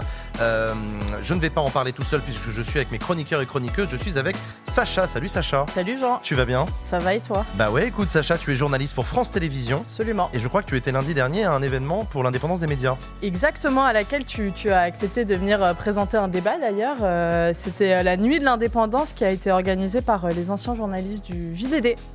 Euh, voilà, c'était une petite soirée très sympathique où on a vu des chanteurs, des chanteuses, des humoristes, des comédiens lire des textes importants. Il y a eu des petits débats voilà, entre journalistes de, rédaction qui avaient des modèles de dirigeance, entre guillemets. Très différents euh, de ce, qui faisait, de ce qui se fait dans les médias mainstream euh, possédés par un actionnaire. Et, euh, et qu'est-ce qu'il y avait d'autre? Et il y a eu un débat avec les. Une sorte de débat avec les trois députés qui ont porté la, la PPL. euh, Animé par Julia Cagé. C'est génial parce que Julia Cagé, si tu veux, elle est, elle est, elle est là niveau niveau, tu vois. Ouais, et, ouais. bon, voilà, on les aime Ouais, bien, mais et, et, euh, ils, ont, ils ont tous été un peu chahutés par le public, malheureusement. Enfin, c'est des c'est- députés, oui, Julia bon. Cagé aussi, d'ailleurs, malheureusement, mais, euh, mais voilà. Bah, C'est mais comme c'était très chouette. Chill, hein, mettre des députés avec des chercheurs, c'est cruel. quoi. C'est cruel pour les députés. Non, non, mais je suis d'accord avec toi. C'est députés, le genre de truc, tu te poses la question de savoir si ça a du sens de continuer à le faire, mais on continue quand même à le faire. Je sais pas, on doit être un peu maso pour eux, j'en sais rien. On est aussi avec Usul. Salut Usul. Bonsoir. Ça fait plaisir de te retrouver, Usul. Oui. Tu es chroniqueur sur euh, Blast, Blast, notamment. Tu es maintenant. chroniqueur sur Backseat. Aussi. Et sur Blast, en l'occurrence, tu as une nouvelle émission qui s'appelle Rhinocéros, où tous les dimanches, tu proposes une analyse média. Vous avez la ref?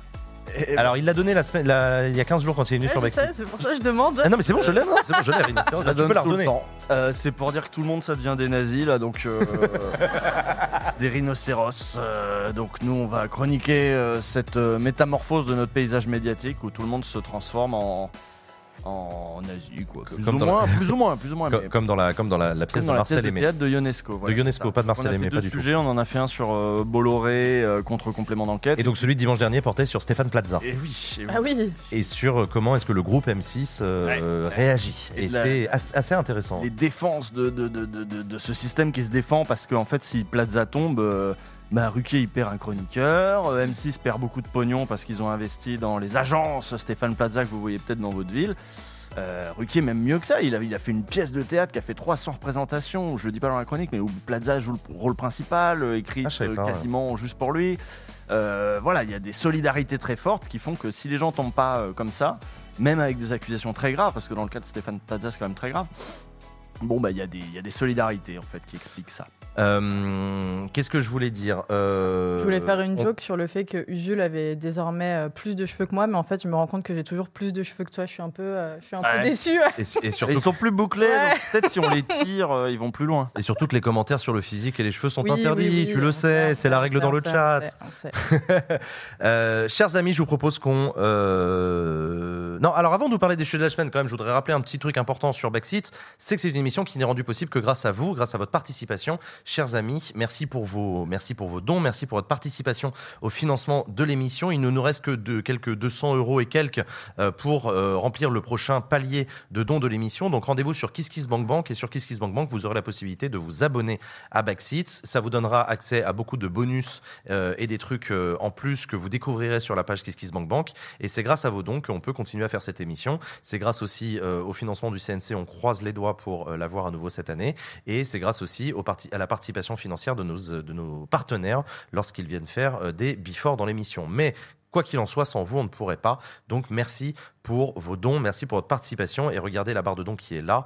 Euh, dans, dans- J'arrive pas à lire, mais je crois que c'est 160 euros. On arrive au prochain palier et vous débloquez ce bonus-là.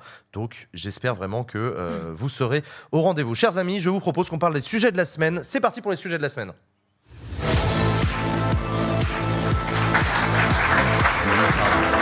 Merci le public, vous êtes formidable. Ah, mais plus tu fais des émissions longues, plus le public il réagit plus. Il est là, il- Non, non, mais regarde, et il, Il avait subit. raison. Je crois que les gens chez eux, ils ont ils subissent. Euh, alors, à propos de subir, applaudir. figurez-vous qu'à 20h, il va se passer quelque chose de particulier dans cette émission. Priorité au direct, le président de la République, Emmanuel Ah oui. Macron, a prévu de faire une allocution euh, diffusée en direct sur Twitch, mais j'ai autorisé la diffusion également à la télévision pour que ce soit euh, entendu par le plus de gens possible. ce sera donc, donc là, on va faire un truc qu'on n'a jamais fait dans Backseat, mais on va le faire ensemble. C'est qu'on va regarder. Si, si, Et si, on c'est vrai, t'as payé euh, Oh Non, j'ai pas payé. Ah, t'as paierai pas payé jamais. Ok. Mais ça, c'est mes problèmes juridiques avec euh, TF1 que On va regarder Macron? On va regarder Macron et on en débriefera rapidement ensemble en plateau, mais je suis pas sûr qu'il apporte beaucoup de choses euh, intéressantes et nouvelles qu'on ne sache pas déjà. Euh, mais oui, on Après va- les mots, voilà, on va chipoter sur les mots. Alors, on va en parler, parce que justement, on dans les- dans- peut dans faire les- comme les informés de France Info et euh, voilà. Dans les sujets, euh, dans les sujets euh, de cette semaine, il y a quand même une intervention, euh, il y a quand même un, un sujet très particulier, c'est euh, bah, c'est la, c'est la sidération dont on a tous été pris euh, lorsque, euh, lorsque, le, lorsque euh, Gaza, euh, a- enfin lorsque le Hamas, pardon, partant de Gaza, a décidé de mener des attaques terroristes de très grande ampleur sur le territoire israélien, en s'en prenant à des civils, euh, à des jeunes qui faisaient la fête, à des familles, à des femmes, à des enfants, euh, à des bébés également. Euh, à à l'heure où je vous parle, alors c'est toujours pareil, on est dans, justement, on est dans ce moment, mais c'est ça dont on va parler. Ah oui, on a en ce 10 moment minutes avant qu'il parle quoi. Mais on en reparlera aussi Ouais, après. ouais, en fait, t'inquiète. Non, non, t'inquiète. Euh, le bilan en l'état actuel des choses, on parle de 1200 morts côté israélien, très, très majoritairement des civils, et 1350 morts à Gaza, puisque l'armée israélienne a répliqué, euh, on en parlera, et plus de 1500 combattants du Hamas retrouvés morts euh, côté israélien. Donc ce qui est en train de se passer est euh, une échelle absolument terrifiante dans l'horreur, et c'est justement ça dont on voulait commencer à discuter sur ce plateau avant que dans la deuxième partie de l'émission, on reçoive en invité cette semaine. Je vous l'ai dit, il n'y aura pas d'invité politique cette semaine. On va recevoir des personnalités qui euh, reviennent pour certaines euh, du, euh, du territoire palestinien et du territoire israélien, des personnes qui ont pris position dans le débat public sur le sujet parce qu'on veut avoir cet échange. Donc pas de politique sur le plateau cette semaine, on l'assume complètement. Mais avant ça, tous les trois, on voulait avoir cette discussion justement sur sur cette difficulté qu'on a à faire ce backseat cette semaine. Parce que c'est pas un backseat facile, les amis. Quand on a préparé l'émission, quand on s'est vu en réunion, eh ben on, a, pesé, la responsabilité qui est la nôtre. On sait qu'on a une émission attendue, on sait que vous êtes nombreuses et nombreux à vouloir voir comment Backseat va traiter cette info. Il y a un niveau de tension sur le terrain qui est humain et physique, il y a un niveau de tension dans les esprits, euh, d'émotion qui est, saturant, et il, y a un niveau de tension dans les échanges, notamment sur Internet, qui est très particulier. Donc c'est pas évident quand on est backseat de faire ça, et c'est la première discussion qu'on voulait avoir. Comment est-ce que vous, vous l'avez ressenti, cet effet de, de sidération qui arrive après un attentat comme celui-là Comment vous l'avez vécu, vous? Euh, di- difficilement, euh, je pense que c'est le minimum, euh, c'est le minimum qu'on puisse dire. C'est ça, sidération pour le nombre de victimes des deux côtés, sidération par la nature des cibles, sidération parce que moi j'ai de la famille là-bas, sidération parce qu'il y a une cacophonie en France sur le sujet depuis cinq jours qui qui est pas du tout à la hauteur de de l'événement. Euh, sidération parce que euh, on sait que ça va finir par un drame humain. euh, et un, un bilan comptable qui sera terrifiant, que ce soit encore une fois côté israélien et côté, côté Palestine. Sidération que ce qu'on considère comme l'une des meilleures armées du monde ait pu passer à côté de ça. Oui, oui, oui, surprise. et voilà. coup, ouais. Euh, et sidération parce qu'on a un deuxième, une deuxième guerre euh, qui s'ouvre à 5000 km de la France, alors que, enfin, il y a toujours un conflit en Ukraine aussi qu'il faut pas oublier. Ouais. Et, euh, et donc, euh, c'est, le, le- le climat est ultra anxiogène, que ce soit, que ce soit l'air ambiant, que ce soit sur les réseaux sociaux, que ce soit à la télévision. Voilà, si je peux vous recommander une chose, c'est de dégager de Twitter, euh, Vraiment. Mais, mais d'ailleurs, c'est intéressant quand on, quand- enfin, on, on va en parler, mais euh, enfin, quand on parle des réseaux sociaux, je sais pas, on parle tout le temps les réseaux sociaux. J'ai l'impression qu'en en fait, on parle de Twitter. De quel autre réseau social Oui, on parce parle qu'on est dessus, Ah, ah, ah, oui, c'est vrai que non, nous, mais on est. Non, non, non, nous, je, je pense je que par parle même sur les plateaux, etc. Quand on dit oh, sur les réseaux, il se dit, mais en fait, sur, mais de quoi on parle en fait? Bah, Facebook, on sait qu'il y a, Facebook il y a aussi, plein de groupes aussi où il y a des, Il y a des groupes, c'est vrai, il y a des boucles pas- Il y a des boucles WhatsApp, il y a, je pense qu'il y a des boucles Telegram. Moi, je suis sur pas mal de boucles WhatsApp euh, d'Israéliens justement qui font passer des infos euh, Mm. qui soi-disant sont, sont les plus vérifiées possibles et, viennent, du, et viennent du, du pouvoir. Euh, voilà, il y a TikTok, il y a tout ça. euh, voilà, faites attention, euh, déconnectez si vous le pouvez, parce qu'être en boucle là-dessus, je pense que même mentalement pour nous, c'est pas pas une bonne chose. C'est extrêmement anxiogène. Euh, donc voilà, c'est loin, mais c'est proche en même temps. Donc, euh, donc voilà. Et toi, Usul, est-ce que tu as eu le sentiment de revivre euh, ces, ces mêmes effets de sidération qu'on peut avoir quand on a connu les attentats en France en 2015 ou l'assassinat d'Arnaud Beltrame ou Saint-Étienne-du-Rouvray Pour ne parler que Oui. français. Oui, oui, oui. Bah, De toute façon, c'est vrai que ça s'inscrit quand même dans, dans, dans une euh, continuité. Moi, je, je prends le, le spectre français vraiment. Ouais, hein, français, parce que ouais, vas-y. Moi, je me souviens évidemment de ma journée sur. euh, là, évidemment, la journée de samedi a été relativement interrompue euh, par ça. Vendredi, enfin le dimanche, euh, évidemment, on regardait les conséquences, etc. Et, et très très dur de penser à autre chose même. C'est-à-dire qu'on est on est euh, absolument happé Ouais, euh, par l'événement quand il se passe quelque chose aussi de cette ampleur historique, de la même manière que quand, je sais pas, l'attaque du Capitole, voilà, je vois ça arriver, il est, il est 10 heures euh, du soir, euh, je coupe tout et je mets les chaînes info comme un débile, quoi. Et- il y a un truc, voilà, les- cet événement dont tu sens que, comme la formule consacrée le dit, il y a un avant et un après. Il y, a, il y a un point de, il y a, il y a un point de, il y a un tournant, un point de bascule. Et, et- et on l'a vu vraiment euh, dans, le- dans le commentariat euh, médiatique, quoi. Il s'agissait de nous dire, regardez, euh, euh, c'est la même chose que les attentats que nous, nous avons euh, vécu. Euh, voilà, il y a une. D'ailleurs, ce que j'ai fait en, effectivement en introduisant, t'as remarqué. euh, Bah, il- voilà, il y a eu une symétrie. C'est le 11 septembre de d'Israël. Ouais. Voilà, oui, mais alors ça, c'est ça, c'est la parole de Benjamin Netanyahu lui-même. Et ben justement, ça, c'est, ça a été Benjamin, français, ouais. Benjamin Netanyahou qui a, qui a réagi très très vite aussi en faisant une vidéo en anglais pour nous donner la trame de ce de la manière dont on devait interpréter le truc, qui a été la trame suivie par tous les médias français derrière. euh, De en sa gros, hein. Euh, de quoi de... De, sa- de la manière que lui a d'interpréter Oui, le truc. Après, non, libre, bah, non, libre, non, médias de choisir de le faire ou pas. Non, parce que dans la, la société israélienne, le débat est beaucoup plus euh, complexe. Euh, là, il a donné la France. manière dont nous, l'étranger, il l'a fait en anglais, euh, dont nous, à l'étranger, Mmh. on devait comprendre ça. Je Il, nous l'a dit, regardez, c'est notre euh, 11 septembre, c'est... euh, alors, euh, d'autres ont dit le Bataclan, etc. Et c'est vrai qu'il y a des petites similitudes qui font qu'on peut que être choqué. Euh, quand on voit le festival qui rappelle, nous, le concert de rock, etc. Donc les, les- les parallèles sont allés très très vite et donc euh, la grille de lecture s'est- déroulée d'elle-même et euh, élégamment alignée sur ce que Netanyahou nous avait dit de comprendre de l'événement. Vraiment. Donc moi, euh, je- alors je sais pas, je sais pas jusqu'où on, on va dans la discussion là. euh, Mais non, mais on continue, d'après on continue à discuter. On continue à discuter ça. Je, je- je parlais de l'effet de sidération. Mais Euh, moi, moi, ma effectivement, je- je sidération, comme dans, dans un premier temps, évidemment, c'est l'événement. Tu te dis c'est horrible, etc. Et puis surtout, c'est historique. C'est-à-dire que je, je- je- sur le moment même, je savais que merde, j'ai pas vu ça encore là, une attaque de cette ampleur, etc. Donc on, on a ce, voilà, on a, on a quand Bah, même ce truc-là. Euh, Comptablement parlant, c'est la première fois qu'autant de juifs sont tués euh, Depuis la Shoah. euh, la Shoah. Enfin, juste pour remettre un peu les choses en perspective, euh, voilà. D'ailleurs, tu as mentionné le fait que tu avais des proches et de la famille là-bas. Est-ce Ouais. que tout le monde. Tout va bien, ils, sont à, ils sont à Tel Aviv, euh, safe, et, euh, et puis voilà, c'est juste que tous les jours, il y a des enterrements, tous les jours, il y a des nouvelles de gens qui ont été blessés. euh, Il y a un effet d'échelle qui a été donné récemment qui est. euh, Mais pareil, moi, quand je on trouve regarde que- le nombre de, de- quand on regarde le nombre de morts, c'est c'est- c'est- c'est- c'est l'équivalent de plusieurs, euh, pas, pas- pas loin de plus de 10 000 euh, Français. Mais pareil, Euh, ça pour- pour c'est une dans les, population de c'est 60 c'est millions. beaucoup dans les éléments de communication aussi. Ça, c'est-à-dire qu'on on le fait Non. pas nécessairement pour tous les conflits, on le fait pas nécessairement pour tous les accidents. Là, il y a un truc de, en fait, c'est- l'idée est la même. L'idée est de dire ce que nous nous vivons, ce déchirement là qu'on vit, cette tragédie. Il faut absolument que vous soyez impliqués dedans et que derrière on aboutisse à cette position qui est le soutien absolu parce que vous êtes comme nous, nous sommes comme vous. Et regardez et et donc l'ennemi est le même. C'est ça le, le- le cadrage euh, que ça a permis de- de- de faire. L'ennemi est le même.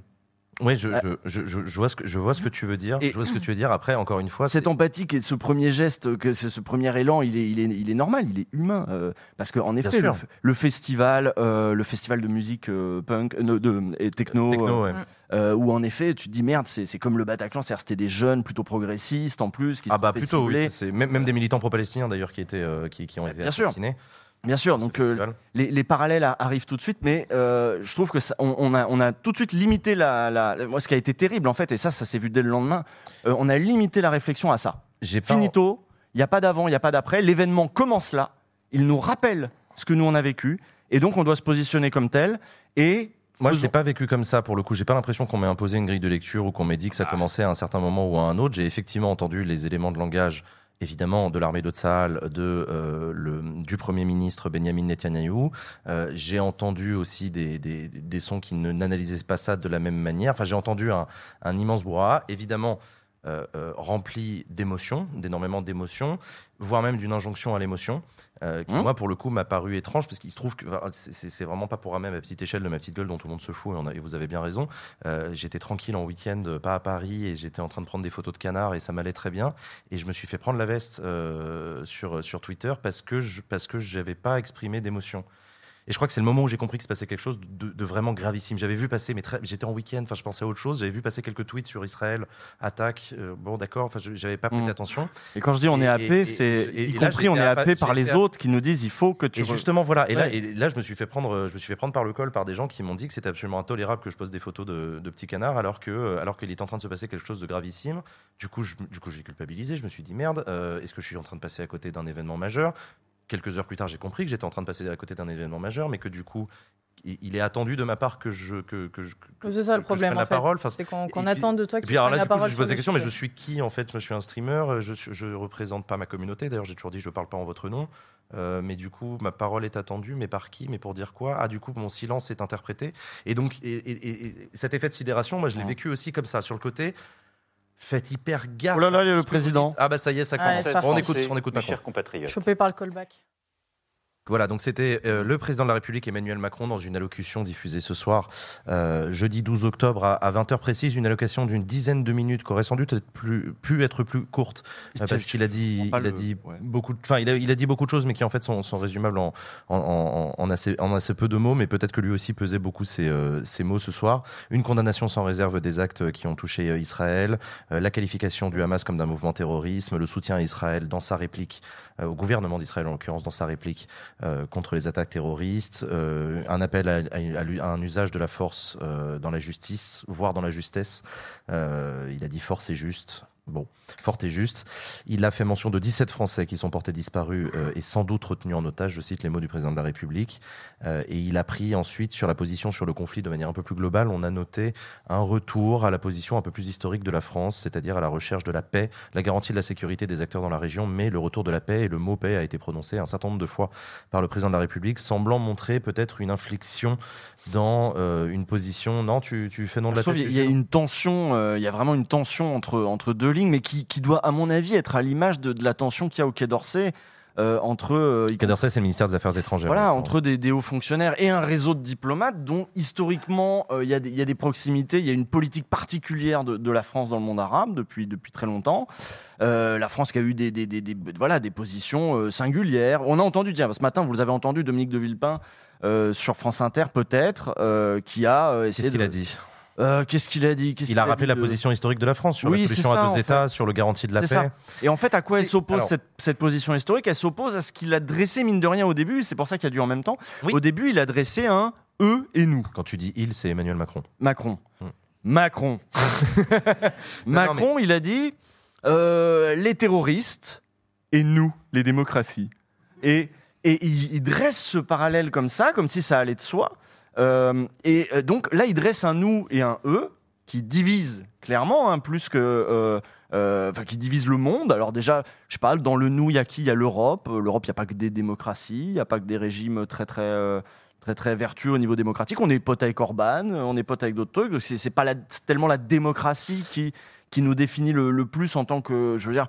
Euh, bon, bref, mais ne partons Mais pas là-dedans. mais- mais j'ai quand, même- en j'ai gros, quand même noté un retour effectivement à une position un peu plus classique française sur une défense de la paix, quitte à se froisser parfois avec le gouvernement israélien et avec le gouvernement américain. bah, pas dans sa première partie. Sa Pas dans la première partie, mais je parle bien de la deuxième. Le moment où il a pris la distance, c'est dans la deuxième partie de son discours qu'il a martelé la notion de paix, la recherche d'une solution. Enfin, on, on est sur un discours plus diplomatique que martial. Quand tu écoutes Benjamin Netanyahu, on est dans du pur martial, mais dans du quasi civilisationnel. Mais là aussi Quand au on début. écoute, alors au début, oui, mais parce qu'au début, on est dans le moment de l'émotion où Emmanuel Macron rappelle l'émotion, le soutien sans faille aux familles des victimes, à l'horreur qu'on a vécue et tout. Euh, dans la deuxième partie, j'ai eu l'impression de réentendre une- forme de Chirac. Alors, ça allait peut-être pas jusqu'à du De Villepin, parce que De Villepin, c'est une version dégénérée du Chiracisme. Non, c'est horrible ce que je suis en train de dire, mais, Emmanuel Macron, de, son côté, euh, j'ai l'impression que la deuxième partie de son discours a pas, à mon avis, ce soir, à- à Jérusalem, ils sont pas très contents, là, de ce qu'a dit Emmanuel Macron ce soir. Tu penses? Ouais, je pense que qu'est-ce qui nous emmerde encore ces connards de Français avec leurs grands principes de droits de l'homme à venir nous faire chier sur une solution à, sur une solution à deux États. Je note qu'il ne l'a pas dit, mais à la recherche de la paix et tout. Nous, on est en guerre. Nous, on est là pour il faut frapper fort, etc. Moi, j'ai vraiment, je- je- j'en sais rien. Écoute, je verrai bien ce qu'en diront les autres, ce qu'en diront les autres. Mais moi, je trouve là, à l'écoute de la fin de son de son discours, en tout cas de la deuxième partie, euh, bah, qu'on est dans une position française assez classique, quitte à s'engueuler avec euh, Israël si nécessaire. Et, pas. et- et il a remis un peu aussi la France au, au cœur des négociations en disant on a contacté l'Arabie Saoudite, on a Oui. contacté. euh, Alors ça, c'est le rôle de la France. Alors, c'est peut-être là, c'est peut-être le moment effectivement où Baxit a- doit jouer son rôle de pédagogie en rappelant, parce que là, je suis en train de dire des, des- des trucs comme ça, mais la France a historiquement effectivement un rôle un petit peu particulier au Proche et au Moyen-Orient, euh, qui a longtemps été sous, sous colonisation euh, euh, britannique. Ça a longtemps été des enjeux euh, qui ont été gérés beaucoup plus à Washington et à Londres euh, qu'à Paris.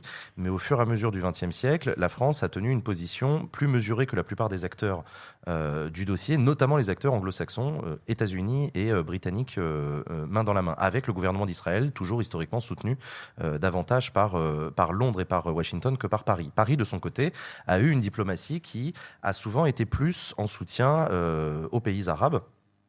Je dis plus parce que tout ça est évidemment très diplomatique. On n'est pas dans une guerre euh, de, tran- de, de- de tranchées ou dans une opposition franche, mais on se souvient de moments de très forte tension. Que ce soit De Gaulle, Mitterrand, Chirac, où il y a eu des moments où ça s'est engueulé assez sévèrement avec Washington et avec, euh, euh, je crois que c'était les accords de Camp David, où ça s'était assez mal passé. Donc voilà, la France a souvent eu une position un petit peu particulière, euh, beaucoup plus à l'appel et à la recherche de la paix. Euh, la France défend la solution à deux États, un État palestinien et un État israélien qui travaillent euh, avec une sécurité garantie pour les deux, ce qui n'est pas tout, tout- tout à fait du goût euh, du gouvernement israélien euh, actuellement, Benjamin Netanyahou. Donc voilà, sachez que la France a historiquement une, une position qui n'est pas alignée sur celle de Washington et sur celle de Londres, ni sur celle, de, ni sur celle du gouvernement israélien. Et qu'en même temps, c'est une position qui n'est pas non plus euh, celle de l'Iran, c'est-à-dire qui est en soutien total au Hamas, euh, qui euh, est totalement antisémite. Enfin bon, vous connaissez l'Iran, quoi.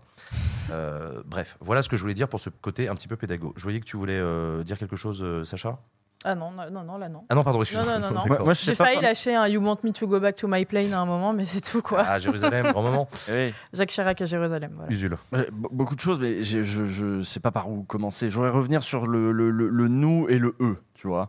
Euh, parce que faire de la politique, c'est Ah, sur les terroristes Dans- Là, tu reviens sur ce qu'a dit Macron. Oui, Mais pa- parce moi. que le nous et le eux, et donc, euh, donc ce, ce- ce- ce- ce truc de, de- Il a dit qu'il fallait, fallait rester unis. Hein faut qu'on soit unis.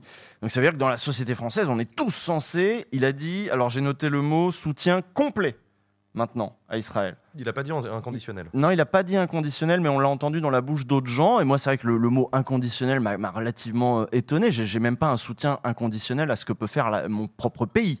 Euh, on est d'accord que voilà, il y, y a- y a plein de situations dans lesquelles tu peux dire voilà, c'est choses qu'on fait quoi. Donc euh, soutien inconditionnel à un autre pays, c'est c'est déjà bizarre. Bon là, c'est marqué soutien complet. Le nous et le eux. Je suis une génération qui, a, euh, qui est sans doute rentrée euh, en politique au moment de- du 11 septembre. euh, c'est mes premières années où je milite, etc. C'est un choc. évidemment, dans ce genre de choc, on ne peut, on ne peut pas penser. Et pourtant, à ce moment-là, on est moins va en guerre. hein. On, on- on ne, on ne dit pas, du coup, ça donne le droit aux États-Unis de taper le plus fort possible. Mais il s'est passé tellement de choses entre-temps. Il s'est passé tellement de choses entre-temps, dans, dans- y compris dans la société française. hein. Oui, bien Euh, sûr. Moi, j'ai j'ai vécu euh, successivement beaucoup de, de- de choses qui, qui, qui relèvent. Alors, on va parler peut-être du RN aussi un petit, un petit peu après. Alors, on que va- pour moi, on va c'est revenir lié. effectivement Ouais, mais tu peux juste expliquer le, le nous et le eux parce que moi je le vois en tant que Nous, les eux- démocraties. nous- ah, je- Eux, les nous, terroristes. nous, Donc, pas les barbares. terroristes, Ah, toi- ah, Sacha, Sacha, non, toi, mais t'as moi entendu je le quoi vois Vas-y. plus en euh, nous qui n'agissons pas comme des terroristes et comme des barbares et pas forcément euh, enfin voilà et eux euh, enfin eux c'est le Hamas Ouais, tu penses? Tu penses Ouais. que les gens ils se disent eux c'est le Hamas point barre Bah, Ils c'est font les pas de lien. Non, Ils, ont fait, les- ils ont lien avec le. Bataclan qui n'a rien à voir avec l'histoire palestinienne. il l'a fait non mais le procédé est le même Ah donc la, la mode d'action. Oui, mais là on mode peut, d'action. le trouver mode plein, d'action est le même on peut trouver plein d'autres endroits dans le monde où il y a eu des modes alors d'action je, similaires. mais oui Bah mais, oui, mais je- Là, le- le- C'est le- la condamnation du terrorisme comme méthode. Voilà, c'est, c'est- je, je pense qu'on n'est pas dans, sur, une, euh, sur un alignement du euh, Tu terrorisme penses pas? euh, version Bataclan et de ce qu'a fait le Hamas. Non, je suis pas sûre. Je sais pas, Parce moi, que j'en ai vu on- dire c'est notre Bataclan, et, et- et- ou c'est leur Bataclan, ou c'est leur 11 septembre, etc. Donc, euh, moi, le lien que je vois, c'est qu'en face, euh, c'est des Arabes, euh, c'est des, c'est des terroristes. euh, et, et- et en fait, c'est- un, un narratif qui, chemine dans la société française. C'est une discussion qu'on va continuer à avoir euh, dans la deuxième partie de l'émission Oui. avec nos invités. Euh, on a effectivement des, ré- des réactions qui ont aussi fait polémique, mais on en parlera aussi dans une deuxième partie. Et je suis même pas sûr en fait d'avoir envie de rentrer dans les polémiques un peu euh, Ah, mais c'est sur les conséquences que ça a dans le débat français derrière. Que Eh c'est- bah, conclue là-dessus et ensuite Bah alors, on parlera de la loi, la sur loi le- sur le plein emploi qui a été votée. euh, Je continue, sur, vas-y. je continue sur le débat Bah français oui. et sur comment ça résonne ici. Parce que je rappelle qu'on est dans un pays où, quand il y a un flic qui tue un arabe, il a une cagnotte.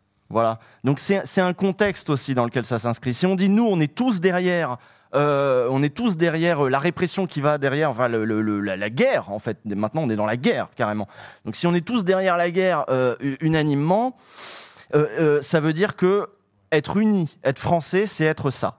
Alors qu'il y a des gens dans ce pays qui ont des vécus familiaux, qui ont des histoires, qui ont des mémoires qui sont difficiles, différentes, euh, des histoires issues de la colonisation, qui eux, bah mine de rien, ça leur parle. Ce que ce que ce qu'ont traversé le peuple, les, les- les Palestiniens depuis des décennies et des décennies. Mais l'un n'empêche pas l'autre. Et tu ne fais, tu ne fais que redire qu'il y a des divergences d'approche de ce qu'est le nous, ce qui en démocratie est en fait assez classique. Et Eh oui, mais Macron dit c'est non, il n'y a pas de divergence. Il il peut pas y avoir Attends, de divergence. Macron dit, dit- Macron dit bien ce qu'il veut, c'est un homme politique. Euh, moi, j'ai le droit de pas être d'accord avec Emmanuel Macron. C'est pas parce que Macron dit un truc que, que, que, que c'est une version, je ne sais quelle, officielle, euh, qui doit s'imposer à moi. Il a effectivement sa grille de lecture du monde, qui n'est pas la mienne. Euh, il dit effectivement, il est sur Moi, le. pour moi, il non. rassemble pas là. Là, il divise. Ah, c'est ça que tu voulais dire. C'est ça ce que je veux non, dire. C'est que l'effet sur la société française est- aujourd'hui, c'est de diviser, de dire alors on n'importe pas, on n'importe pas. Ben, vous importez ici, manifestement, parce que vous imposez du coup le narratif, vous imposez euh, le, le, fait qu'il faille absolument dire ce mot-là à ce moment-là, euh, machin. Sinon, vous êtes exclu du champ républicain. On ne peut pas réfléchir là, il faut être saisi par l'émotion et dire ça. Et on est tous unis derrière un soutien donc complet. Euh, bon, c'est- ça ne rassemble pas ça. Ça, ça divise. Ça, ça importe. Ça, ça importe des tensions dont, je veux dire, on ne veut pas. On ne veut- on- on n'en veut pas là-bas non plus de ces tensions-là. Je veux dire, la, la paix, c'est euh, c'est- c'est- c'est- c'est un processus. tu veux. Mais, Ah non, euh, mais bien sûr, ça, mais chez nous aussi, on est un pays où c'est tendu. C'est pas pour rien que Macron se dit merde. euh, dans les banlieues, comment ça va être pris cette histoire? Mais c'est pour ça qu'il essaye de, Et donc, il rac- prend de les raccrocher peut-être maladroitement il dit les trucs attention, aux branches. attention, pas un truc antisémite. Hein. Attention, hein. et je suis évidemment d'accord, pas un truc antisémite. Rima Hassan, qui était sur le plateau de C'est ce soir il y a, il y a quelques temps, qui est une, maintenant une des figures des exilés palestiniens en France, euh, l'a dit pour les manifs, pas un truc antisémite. C'est pas le, on n'est pas là pour ça. C'est pas le propos, surtout ça doit, ça doit pas être le, le fond de, de la lutte. Par contre, j'ai entendu personne dire. Euh, attention euh, aussi peut-être au racisme sur les Arabes, attention à l'islamophobie que ça, que ça peut Mais ça, déclencher. ça dépend cette qui t'écoute. Moi, je l'ai beaucoup Personne. entendu, mais, ça dépend qui tu écoutes. Effectivement, peut-être pas les gens au pouvoir, parce que Bah, ça ne t'aura pas échappé que, euh, que, que les gens au pouvoir, euh, ceux qui ont remporté les élections en 2022, Mais là, la euh, tension, c'est elle pas la France insoumise. Elle va- elle va être hardcore. c'est- moi, je- Euh, suis pas étonné d'entendre Emmanuel Macron défendre une position macroniste. Et, et après, si Sacha. vous, si, si vous, si vous, enfin, il faut aussi s'informer correctement. C'est-à-dire que moi, de ce que je regarde depuis le, le début, euh, de, enfin depuis samedi, euh, je n'ai pas entendu à un moment quelqu'un faire euh, une corrélation entre euh, le Hamas et entre guillemets les Arabes. Non, vraiment. Enfin, je veux Mais dire, c'est toujours lisez le sous-entendu. monde. Bah, ça dépend qui t'écoute et ça dépend ce que tu veux lire entre les lignes aussi parfois, tu vois. Et c'est aussi ça, tu vois. Le, Enfin, excuse-moi, on est en train de te couper la parole. Non, non, non, non, je, je, enfin, c'est aussi une question d'information et de, enfin, voilà, et de ce que vous lisez, de ce que vous écoutez. Enfin, franchement, je suis désolée, mais moi, j'ai jamais, jamais entendu ça depuis le début. hein. Bah, enfin, moi je note dire, que euh, la manière dont aujourd'hui on parle de voilà ce sont des vermines, ce sont des Palestiniens, machin, euh, c'est des animaux, enfin voilà. Et, et- et ces termes-là de maintenant, il Ça, faut. tu fais référence à une phrase prononcée par le ministre de la Défense Oui. du gouvernement de Benjamin Netanyahu. Moi, moi, ça me fait aussi penser au fameux communiqué d'alliance pendant euh, les, les révoltes de banlieue, où il parlait de vermine. Qu'il va falloir. que- Quand tu commences à animaliser, et il se trouve que là, dans les Bien deux sûr. cas, c'est les mêmes qui Bien sont sûr, un peu animalisés, c'est que tu prépares le Encore pire. une, fois, encore une fois, on y reviendra tout à l'heure. Il y avait une deuxième actu de la semaine dont on voulait euh, parler quand même parce qu'il n'y a pas que ça dans l'actualité. Il y a aussi eu le vote en première lecture à l'Assemblée nationale de la loi sur le plein emploi. Ça avait été promis par Emmanuel Macron dans sa campagne présidentielle. Euh, c'est arrivé à échéance là et dans la foulée est organisée une conférence sociale sur les bas salaires. C'était le seul truc qui avait été promis aux rencontres de Saint-Denis à la fin du mois d'août. Donc là, ça y est, c'est en train de s'organiser et les syndicats, euh, les partenaires sociaux euh, du patronat et, du salariat vont se rencontrer et commencer à négocier sur les modalités d'augmentation des bas salaires. Mais quoi qu'il en soit, cette loi a été votée. Cette loi a été votée avec l'apport des voix de la droite qui a réussi à faire passer un amendement central sur lequel ils insistaient énormément.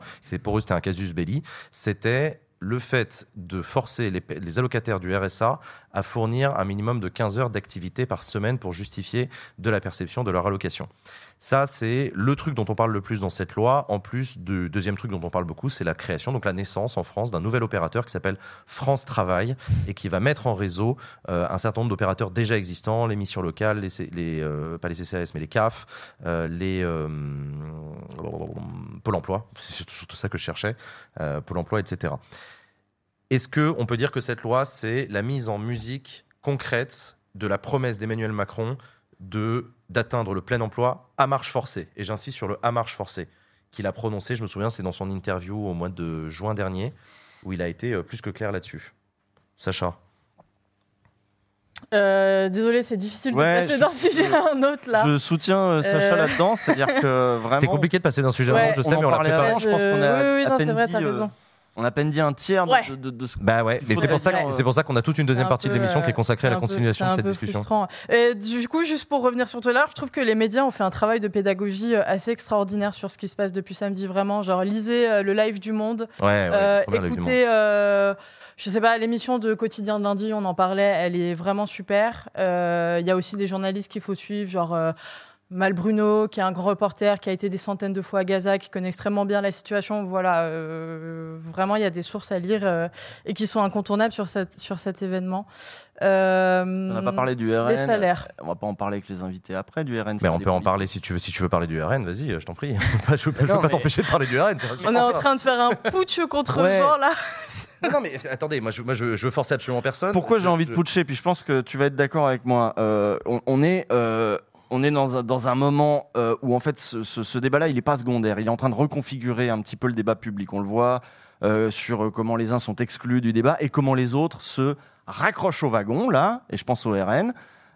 Et je trouvais ça très signifiant dans le, virage, le virage à droite toute qu'est en train de faire ce pays-là. Avec voilà, qu'est-ce que tu penses toi de par exemple quand t'as le, le RN qui se pointe en manif, quand t'as le RN qui maintenant se vend comme le meilleur ami euh, des Juifs, moi ça me fait péter un câble quoi. Euh, moi, je suis euh, effarée. Moi, ça, en fait, ça me terrifie. Bon, on, en a, parlé quand on a préparé cette émission et on, s'est dit effectivement le, vote de la communauté juive en France suit depuis, de- depuis quelques années déjà le, vote RN de la population globale. Moi, j'ai juste peur que, à force de euh, discours ultra lisses, euh, qu'à force de, voilà, il y a pas, il y a, enfin, ça, ça me fait extrêmement mal de le dire, mais Marine Le Pen a très bien parlé euh, ces derniers jours. Et, euh, et- et C'est-à-dire voilà. sur quoi tu mets ce- Bah, sur, euh, sur, sur euh, le, le conflit. euh, Mais très bien, qui s'est passé samedi. au sens C'est-à-dire de elle a- posément, avec hauteur, avec gravité. avec, beaucoup de hauteur, avec beaucoup de gravité. Je pense qu'elle a réussi à, à- à rassurer entre guillemets la communauté juive de France que euh, il y avait une dénonciation totale et absolue de, de ces actes terroristes par le Rassemblement Ah national. oui, je vois ce que tu veux dire, d'accord. Et c'est Euh, quelque chose qui a pu, con- qui a, qui a pu euh, convenir, Bah, voire convaincre? T'es sûr? En fait, il faut aussi un peu comprendre dans quel esprit les Juifs de France sont. C'est que euh, depuis le début du conflit, il y a eu plus de 100 actes antisémites depuis cinq- en 5 jours. en cinq jours là, ouais, en Voilà. France. Euh, Uniquement en France. uniquement en France, et c'est euh, une population qui, euh, de manière assez euh, globale et quotidienne, a peur. Oui, oui, bien sûr, Pour sa oui, sécurité, euh, etc. etc. Euh, et, et je pense que le, le langage, le vocabulaire euh, et l'approche du Rassemblement national sur cette question-là euh, est entre guillemets la bonne parce qu'elle est calme, parce qu'il n'y a pas de, a pas de, tortillage des fesses euh, pour parler un peu, un peu, un peu brutalement, pardon. Et, euh, et c'est terrifiant parce que euh, parce que c'est un, un parti qui a été fondé par euh, par des SS, parce que c'est un parti euh, qui n'a jamais euh, caché ses origines antisémites. C'est un parti qui a été Qui a fondé très souvent été pro-palestinien. qui a à très sa souvent manière, été hein, pro-palestinien à sa manière, qui a soutenu le GUD antisémitisme. et le GUD Est un des plus grands soutiens du Hamas, Ouais. euh, parce que euh, Jean-Marie Le Pen a été condamné par négationnisme. Et pareil, il y, a des, il y, a, il y a des juifs qui sont aussi tentés par euh, Zemmour. Zemmour a fait plus de 50%. euh, parmi la communauté, euh, enfin parmi les Israéliens de France, pardon, euh, en 2022. Voilà. Netanyahou aussi plus de est un- 50% a été un grand soutien du Hamas. euh. Donc, c'est-à-dire qu'à un moment, extrême droite retrouve extrême droite, quoi. Euh, C'est-à-dire que évidemment, euh, euh, attiser les tensions et quand, vous voyez, que je parlais du nous et du eux, euh, Marine Le Pen Alors dit juste, maintenant on, vous on êtes nous dans le nous. euh, co- comment ça, le GUD soutient le Hamas Alors ça, on va peut-être l'expliquer. Effectivement, il y a peut-être des gens qui sont en train d'halluciner en disant comment ça, les fachos, ils soutiennent les barbus? Alors, les, Euh, en fait, en fait, dans le, le, le Oui. GUD a deux, deux, deux détestations. Le et la toute première, c'est les juifs. Le Et après, c'est les arabes. Mais les juifs, ça passe au-dessus quand même. Le GUD, le- attends, je vais préciser encore une fois. Le GUD, c'est le groupe Union Défense ou groupement Union Défense, je ne sais plus. C'est une formation euh, militante d'extrême droite historique en France. Vous avez probablement entendu l'expression les Gudards. Ce sont des miliciens, des fascistes qui, notamment autour des universités et des universités de droit, pendant des décennies, euh, a mené la bataille euh, culturelle et puis la bataille dans la rue, hein, assez clairement, à coup de, à coup de godasses et à coup de poing, contre les cocos, contre les juifs, contre les arabes. Ce sont des fascistes euh, classiques, le GUD.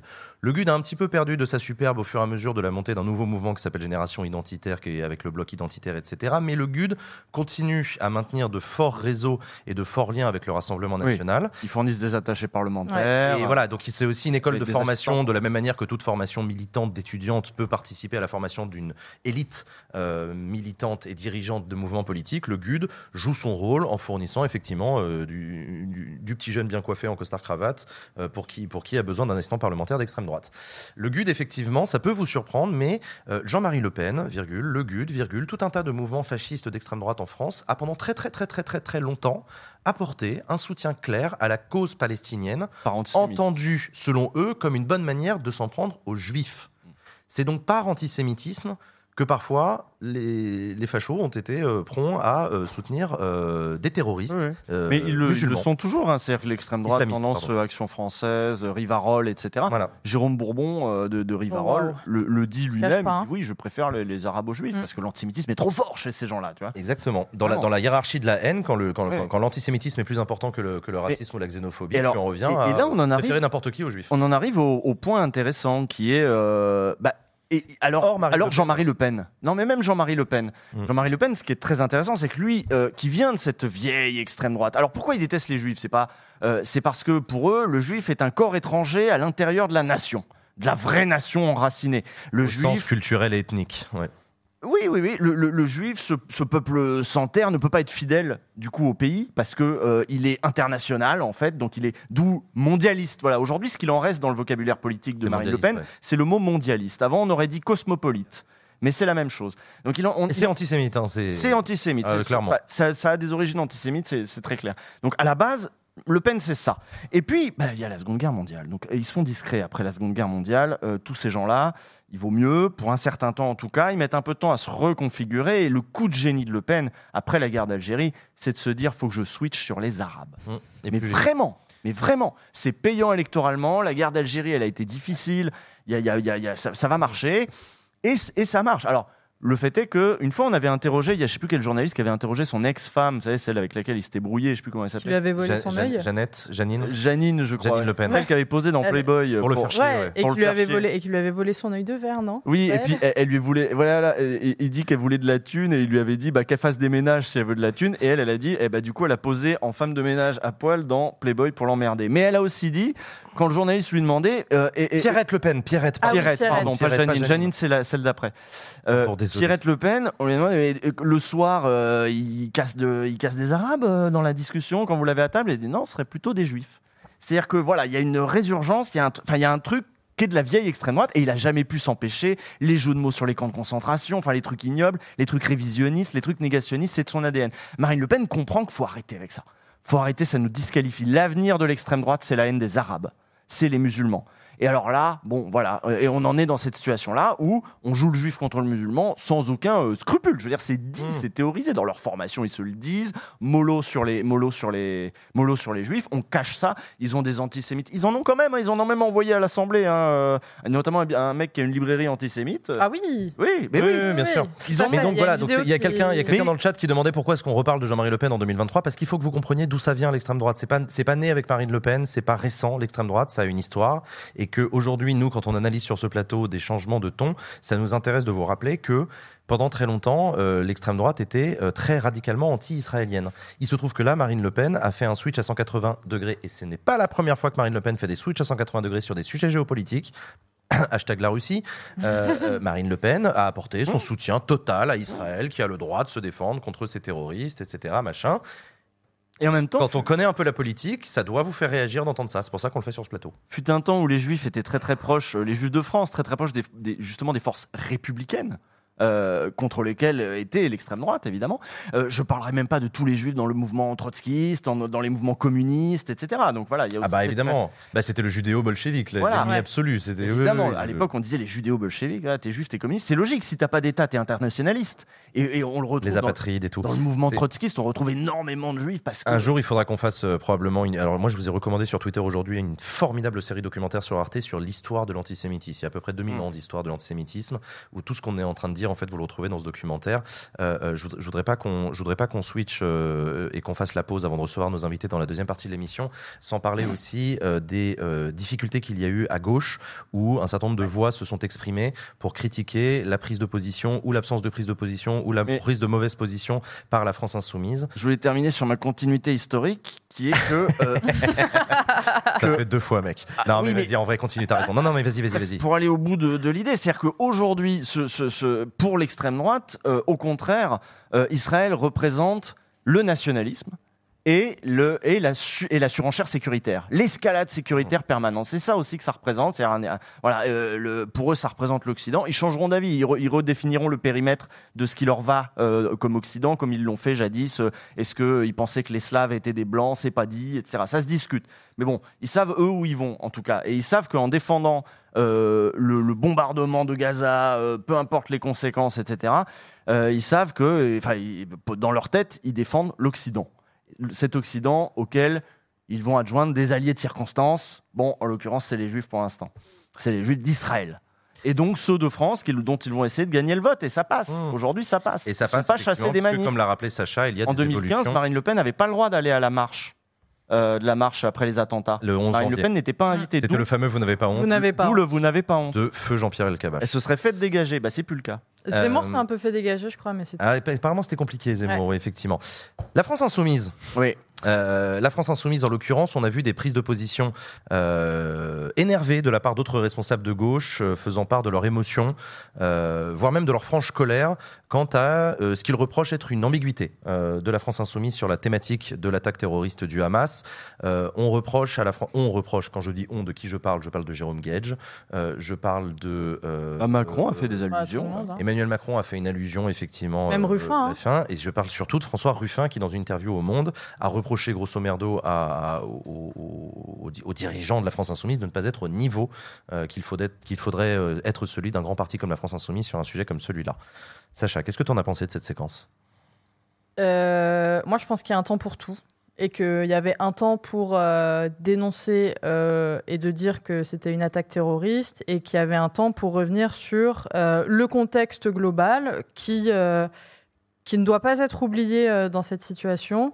Et je pense que LFI a été trop rapide en mélangeant les deux, et que du coup, ils ont fait une, une grosse faute.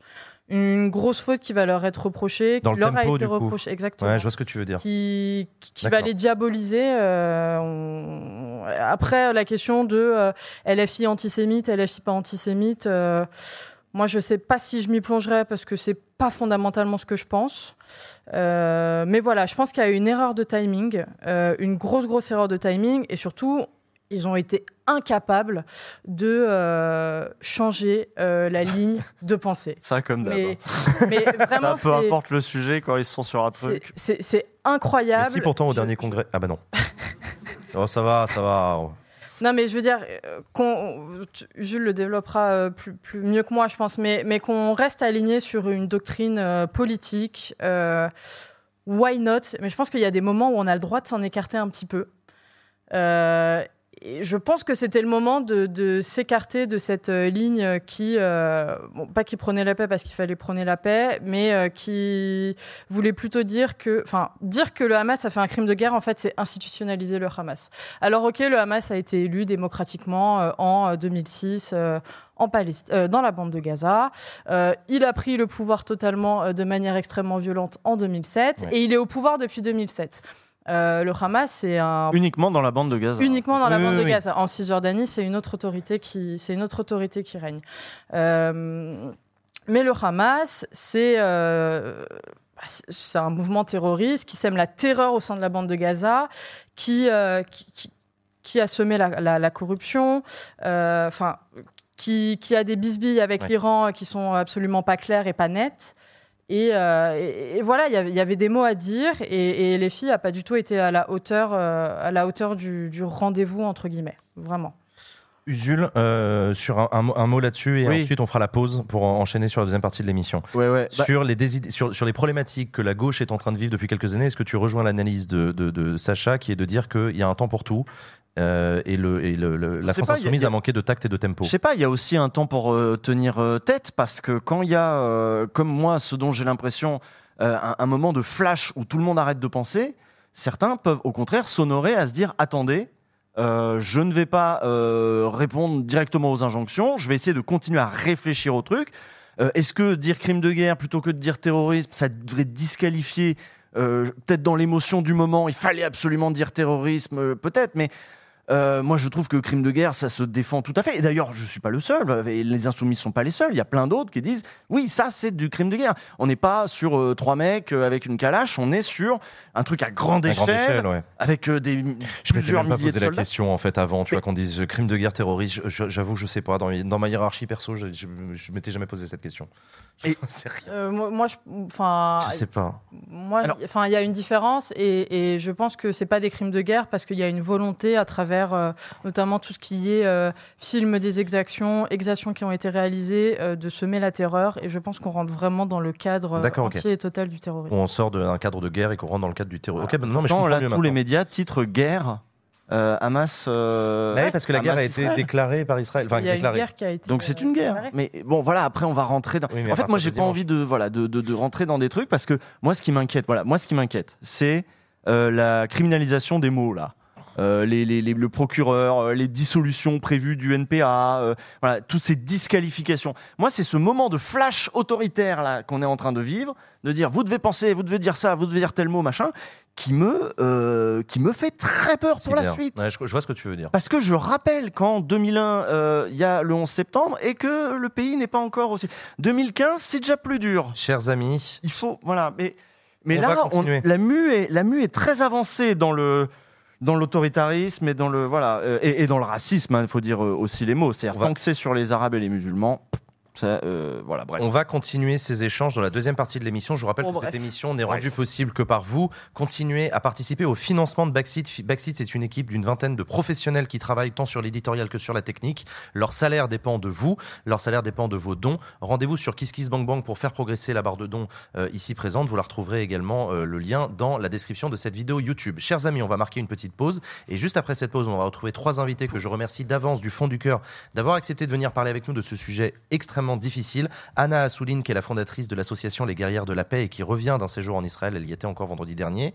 Euh, Raphaël M. Salem, qui est responsable d'études pour le think tank Génération Libre, il sera avec nous. Il vient de publier une tribune sur l'antisionisme et l'antisémitisme. Et nous serons rejoints ensuite dans une deuxième partie par Karim Katan, qui est un écrivain palestinien, auteur d'une tribune dans Le Monde, euh, titrée Dans la tourmente qui ne fait que commencer, nous devons faire preuve de cœur et de hauteur d'esprit. Chers amis, ces trois invités de grande qualité seront avec nous en direct sur ce plateau, juste après une petite pause. À tout de suite après la pause.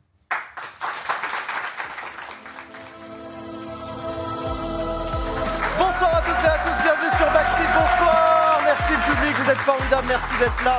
Merci à vous, vous êtes extraordinaires, merci de venir et de soutenir Backseat. Bienvenue à vous qui nous regardez en direct sur Twitch, bonsoir le chat, bonsoir à vous et bonjour aussi si vous nous regardez en replay sur YouTube et bonjour aussi si vous nous écoutez en podcast. Chers amis, euh, dans cette émission spéciale de Backseat sur le conflit en ce moment entre Israël et la Palestine, on aborde un sujet difficile, on aborde un sujet sensible et on l'aborde euh, pas tout seul. Il y a une particularité de ce conflit israélo- israélo-palestinien, même si même ce mot-là est miné et devient compliqué à utiliser.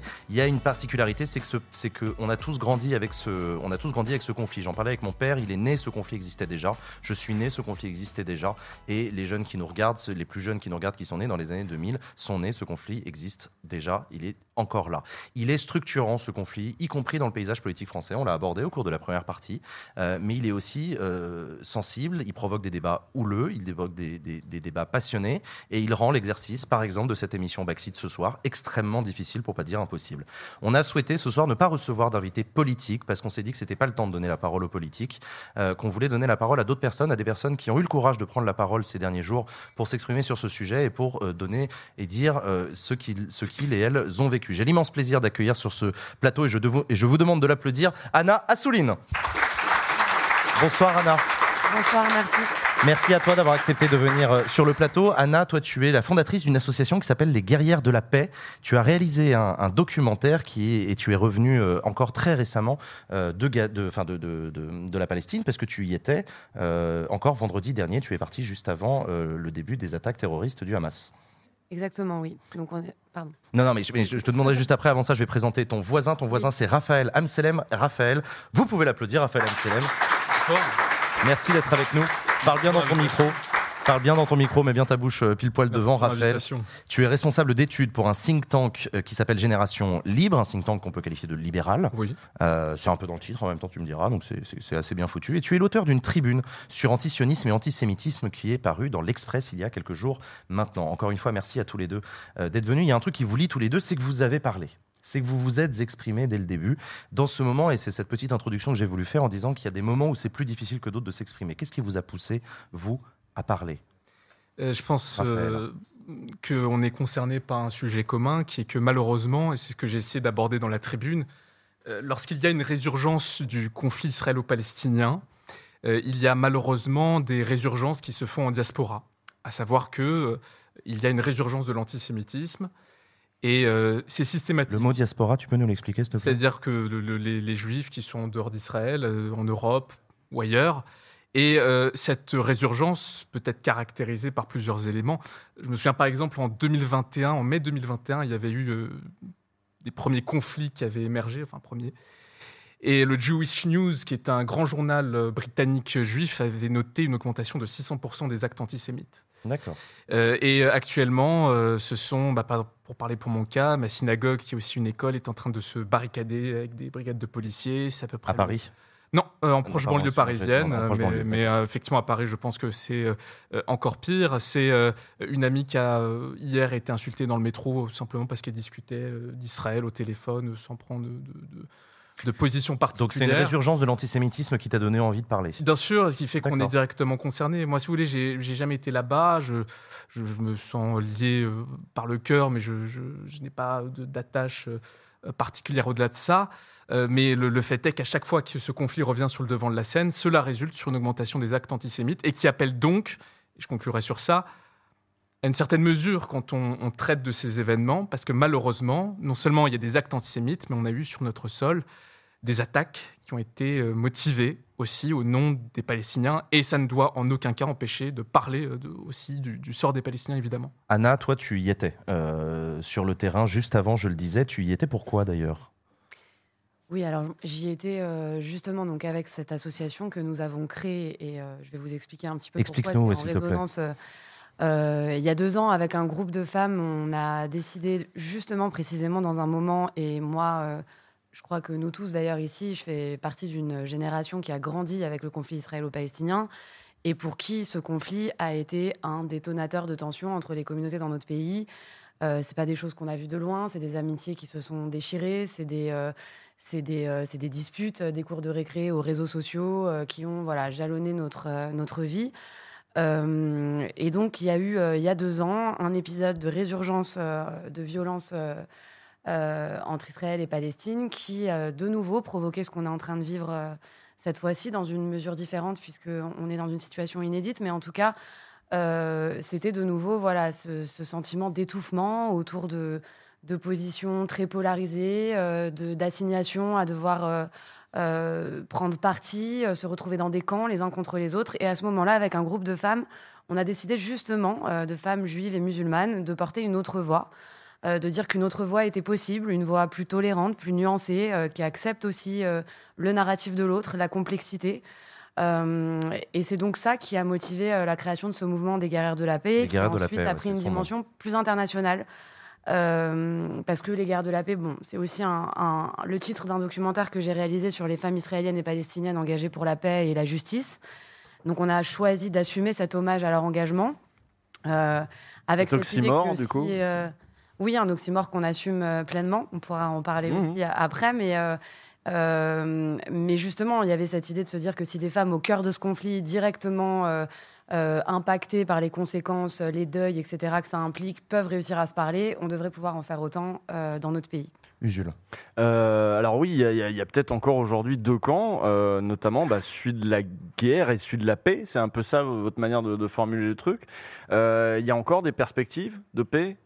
Quelles sont-elles aujourd'hui, y compris sur le terrain, parce que vous en revenez il n'y a pas longtemps Oui, alors, donc déjà pour répondre sur cette histoire de camp, justement, moi je crois que ce qui est très important, et c'est d'ailleurs pas moi qui le dis, c'est les militants palestiniens et israéliens qu'on a rencontrés, c'est que depuis trop longtemps, on nous impose un schéma polarisé où on aurait d'un côté les pro-israéliens et de l'autre les pro-palestiniens. Je crois qu'il est temps un petit peu de revoir les choses différemment. Et c'est ce que nous ont dit les militants sur le terrain là-bas. Et je crois que même ici, dans la manière, euh, parce qu'on a une responsabilité aussi dans la manière dont on commente et dont on s'exprime sur ce conflit, euh, il est temps de comprendre que c'est pas ça euh, les deux camps. S'il y a deux camps, c'est ceux qui œuvrent aujourd'hui pour la paix et pour la justice, et ceux qui continuent d'alimenter les haines et de poursuivre une logique euh, de destruction et de négation de l'autre. Donc, donc, donc déjà pour cette histoire de camp, c'était important de, le préciser. Et après, pour les perspectives, évidemment, on est dans un moment de sidération. Euh, on est dans un moment de deuil aussi. Je crois c'est pas évident d'ailleurs de, venir parler ce soir. Euh, moi, je le fais parce que j'ai le sentiment qu'on a une responsabilité de faire entendre euh, ces voix-là. Mais, mais on est aussi voilà, dans un moment de grande émotion qui impose une forme de dignité. Donc en ce moment, effectivement, c'est difficile de parler de perspectives de paix.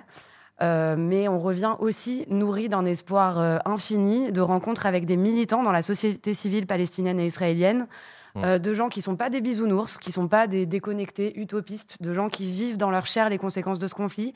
Euh, je pense à un militant extraordinaire palestinien qui s'appelle Ali Abou Awad, dont le frère a été tué par un soldat israélien à un checkpoint, euh, qui a un parcours extraordinaire de résilience. Je pense à cette mère endeuillée, Roby Damlin, qui a perdu son fils, qui a été assassiné par un sniper palestinien. De ces gens qui euh, nous donnent un peu une leçon euh, de vie, euh, d'humilité, et dont je crois on devrait un peu plus écouter et relayer les voix ici et partout. Raphaël, toi, tu as publié dans l'Express, je le disais, une tribune qui s'appelle On ne peut pas, ne peut pas dissocier l'antisémitisme de l'antisionisme. Est-ce qu'avant de nous parler de leur association, tu peux nous parler de leur définition, s'il te plaît, pour nous Oui, aider à bien comprendre sûr, parce que je pense que c'est une question importante, parce que ce sont des, termes extrêmement chargés en connotation. Bah ouais. Beaucoup de personnes se disent antisionistes parce qu'elles critiquent une politique gouvernementale, la politique du gouvernement israélien. Mhm. Alors c'est à la fois le juif religieux et le libéral qui va vous parler, tous les gouvernements doivent pouvoir être critiqués. Donc par antisionisme, je n'entends pas du tout, en aucun cas, la critique du gouvernement israélien. Et d'ailleurs, sur le plan euh, je dirais, académique, universitaire, on peut citer des auteurs comme Michael Walzer. Michael Walzer est un, juif engagé euh, dans une gauche très radicale. C'est un auteur qui n'hésite pas à parler de colonisation, à dire qu'il y a une inégalité des droits, qu'il y a du racisme dans la société euh, israélienne, euh, et euh, qui pourtant n'associe pas du tout cette critique-là à de l'antisionisme. L'antisionisme n'est pas l'opposition au gouvernement d'Israël. Non, c'est C'est quoi alors? C'est la, la délégitimation d'une autodétermination juive qui, selon un cadre de droit international, a été reconnue comme étant Israël. D'accord. Ok. Donc ça, c'est l'antisionisme. Et l'antisémitisme est une discrimination spécifique des juifs en tant que juifs. Exactement. C'est aussi simple que ça. Alors, qu'est-ce qui, selon toi, lie les deux? Ce qui lie les deux, c'est ce que je disais tout à l'heure, c'est d'abord une question contextuelle. C'est-à-dire qu'à chaque fois qu'il y a une résurgence du conflit israélo-palestinien, il y a une résurgence de l'antisémitisme. Euh, si vous voulez, j'ai parlé tout à l'heure des événements de 2021, mais on pourrait prendre de ce qui s'est passé là actuellement. Darmanin a annoncé des, des chiffres en matière de, de procédus- de processus judiciaires qui sont en cours. Euh, on peut parler par exemple de cette vidéo à Sydney où un, un rassemblement pro-Hamas rassemblant euh, 200 ou 300 personnes devant l'opéra de Sydney euh, a vu euh, des militants crier euh, gazer les juifs et fuck the Jews. Voilà. Euh, c'est euh, une amie hier qui, euh, dans le métro, a eu des insultes. C'est un groupe euh, qui, euh, on a eu les images WhatsApp, euh, un groupe qui voulait manifester devant une école euh, primaire euh, juive avec des drapeaux palestiniens, sans qu'on puisse voir évidemment le rapport qu'il y a euh, entre les deux. Donc, Avec l'école primaire, tu veux dire? Euh, Oui, bien sûr. Ouais. Une école primaire juive n'a rien à voir avec la politique appliquée par le gouvernement israélien. Alors, ça, ok, donc, donc, donc là, tu nous expliques qu'il y a une résurgence de l'antisémitisme à chaque fois qu'il y a des événements, mais quel est le lien, du coup, avec, le sionisme ou l'antisionisme, du coup? À quel moment il arrive, ce lien-là? Parce qu'il y a une association qui est faite euh, entre, je dirais, la figure euh, du sioniste et la figure du juif. Ah, Euh, la- alors, par sioniste, parce qu'on va continuer dans les définitions, je pense que c'est important de cadrer. Par sioniste, on entend quelqu'un qui est pour l'existence d'une autodétermination juive, selon le droit universel reconnu par l'ensemble des textes de droit international, euh, de- qui s'appelle Israël. Euh, et selon le même principe, on doit être pour un droit à l'autodétermination pour les Palestiniens. La question, c'est le comment, etc. Mais bon, bref.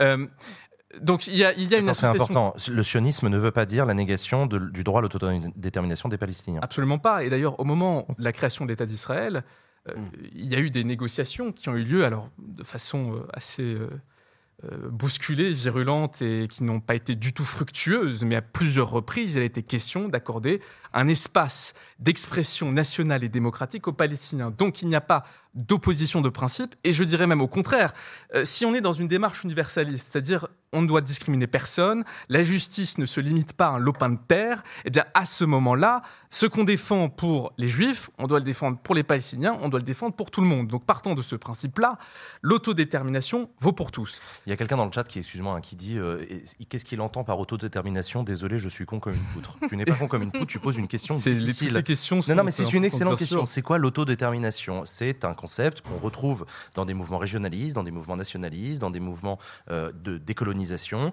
C'est la possibilité pour un peuple de déterminer lui-même ce vers quoi il veut aller. Fût-ce l'adhésion à une république déjà existante, par exemple, euh, bah, là il y a encore eu des référendums euh, d'adhésion à la France euh, en Nouvelle-Calédonie, c'est un exemple. Euh, Fût-ce l'indépendance, l'autonomie, Euh, on fait ce qu'on veut, on se dote de notre propre État, de notre propre autorité. C'est ça, l'autodétermination, la capacité de déterminer soi-même en tant que peuple ce que.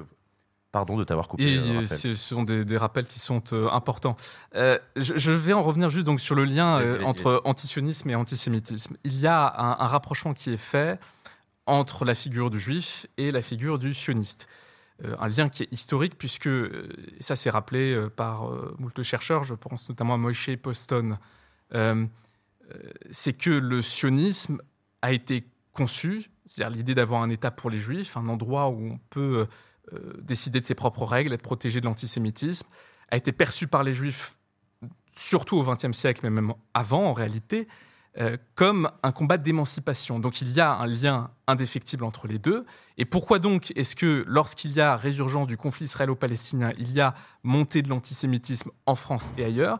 Parce que du coup, le rapprochement entre la figure du sioniste et la figure du juif eh ben, se fait très vite. C'est-à-dire qu'au fond, euh, tout juif est un colon, et puisqu'on ne peut pas aller le combattre euh, en Israël, ben, on va le combattre en Europe. D'accord, ok, c'est là que se fait le lien. Ok, d'accord. Non, non, mais je, je- je- je l'ai. Sacha. Euh, ma question, elle est pour tous les deux. Euh, vous l'avez vu depuis cinq jours, il y a des énormes tensions euh, dans le débat public sur la manière de caractériser ces attentats et sur la manière dont on l'oppose ou on ne l'oppose pas à la politique d'Israël vis-à-vis de la Palestine et de la bande de Gaza. Comment vous l'expliquez? Comment vous expliquez toutes ces tensions, toutes ces fritures? Pourquoi on n'arrive pas à faire de en même temps entre guillemets? Euh, Voilà. Euh, comment je l'explique Euh, Moi, je je l'explique pas. Euh, en fait, ça me désole. Ça, je trouve qu'il y a beaucoup, beaucoup d'indignité. Je trouve que cette espèce de décompte macabre, de concurrence des souffrances dans des moments comme ceux qu'on est en train de vivre sont particulièrement indignes. Donc euh, voilà, après je pense effectivement qu'il y a euh, C'est-à-dire, tu, tu, tu- beaucoup tu de... désignes par là la mise à niveau, le, le, euh, miroir fait. tous ceux qui alimentent en fait les tensions entre les communautés, tous ceux qui sont dans des espèces de décomptes euh, de victimes, de mise en concurrence, etc., dans des moments dramatiques comme ceux qu'on vit, je crois, sont dans l'indignité. D'accord. Et par ailleurs, comment je l'explique, j'ai pas. Il n'y a pas une explication, mais je crois qu'il y a aussi énormément de méconnaissances au sujet de ce conflit. Euh, il y a un vrai sujet sur la sémantique, euh, sur les représentations, sur les projections, euh, sur. Enfin voilà, je pense qu'il y a vraiment besoin d'un vrai travail aussi de pédagogie sur les mots, sur ce que veulent dire les mots, sur les réalités historiques, sur la spécificité d'une réalité historique par rapport à une autre, sur beaucoup de choses en fait qui ont aussi nourri des imaginaires, qui font qu'aujourd'hui il y a une forme de déshumanisation. Et que donc il y a, euh, je, cite Delphine Orviller parce que je trouve que cette, euh, elle, a trouvé le mot juste pour en parler, mais elle parle de faille empathique. C'est-à-dire qu'est-ce qui fait qu'on n'arrive pas à être dans une indignation commune, euh, humaine, face à des drames humains, et euh, quelles que soient nos origines, quels que soient nos affects, euh, on est juste dans cette dignité collective. C'est qu'effectivement, je crois qu'on n'a pas la même empathie et pas les mêmes projections. Et qu'est-ce qui fait qu'on a nourri cette faille empathique? C'est que, effectivement, et ça rejoint un petit peu ce que disait Raphaël euh, euh, tout à l'heure, mais je le dirais aussi euh, pour les Palestiniens qui sont euh, décrits comme certains euh, fascistes, euh, comme euh, des barbares, qui seraient tous exactement, enfin tous derrière le Hamas, qui n'auraient pas d'identité, qui n'existeraient pas, qui seraient un peuple qui n'existe pas, etc.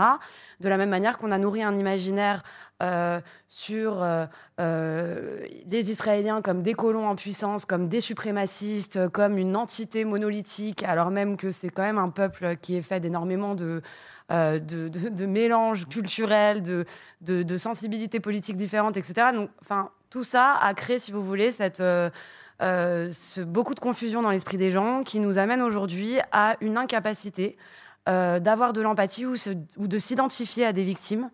Euh, voilà. Il y a quelqu'un dans le chat qui dit euh, ça me parle beaucoup cette faille empathique que tu as que tu as nommée. Je suis assez, je suis assez d'accord avec. Et, et juste Delphine Orviller et rabbin. Oui. Rabbin Oui, français. Et philosophe, absolument.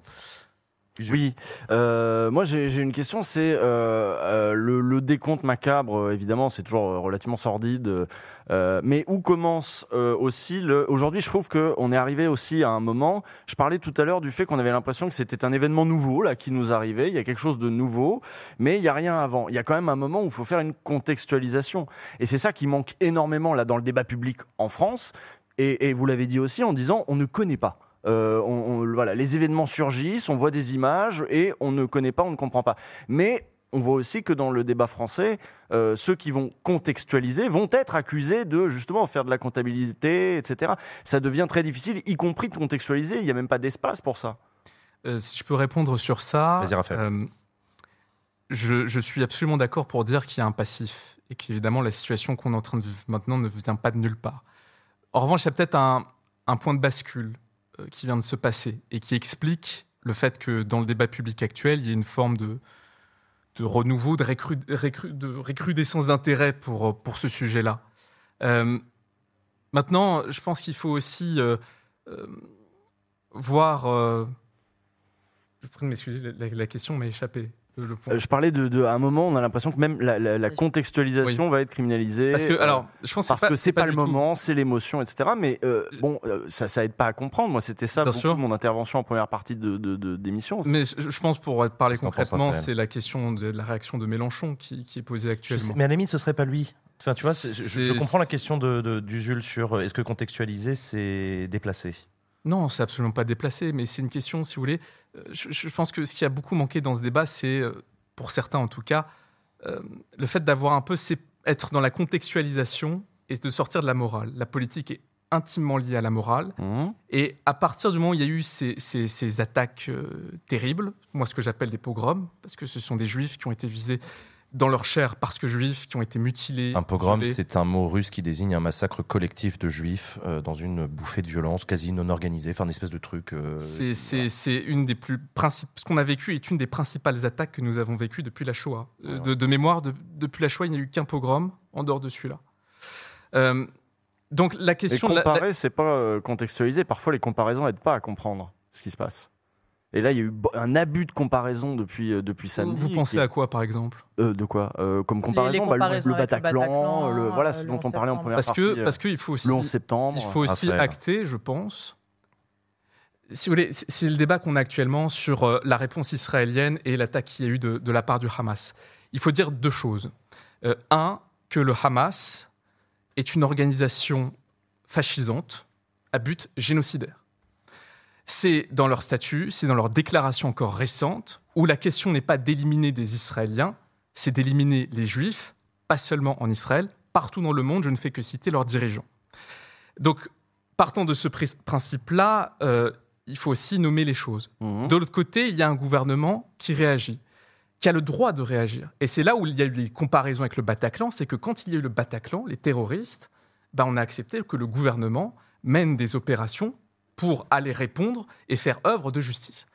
En tu, revanche, tu parles de l'arrestation des terroristes. euh, Bien sûr. En revanche, et c'est là où je viens point que je vois venir, c'est que Israël a un devoir de respecter dans ce- ce- cette réponse-là tous les impératifs de droit, de droit international, Ouais. de droit humanitaire. Et donc, en ce sens-là, les remarques qui sont faites, notamment à l'Assemblée nationale, je pense aux, aux- aux déclarations des présidents de groupe lorsque euh, Madame Borne est intervenue, en ce sens-là, la plupart des groupes de gauche, me semble-t-il, ont très bien réagi en, rappelant ces deux principes, que le droit de ce, droit de réplique est légitime et qui doit se borner dans un cadre humanitaire droit international. Et il y a des questions qui se posent et qui sont légitimes en la matière. Il y a, si on revient à ce que tu disais tout à l'heure sur le, sur, sur le sionisme et l'antisionisme, tu as bien expliqué, et je pense que beaucoup de gens dans le chat l'ont bien compris, que euh, euh, être antisioniste. euh, euh, non, enfin, en fait, je suis désolé, je suis très fatigué, j'essaie de faire le lien avec la notion de colonisation.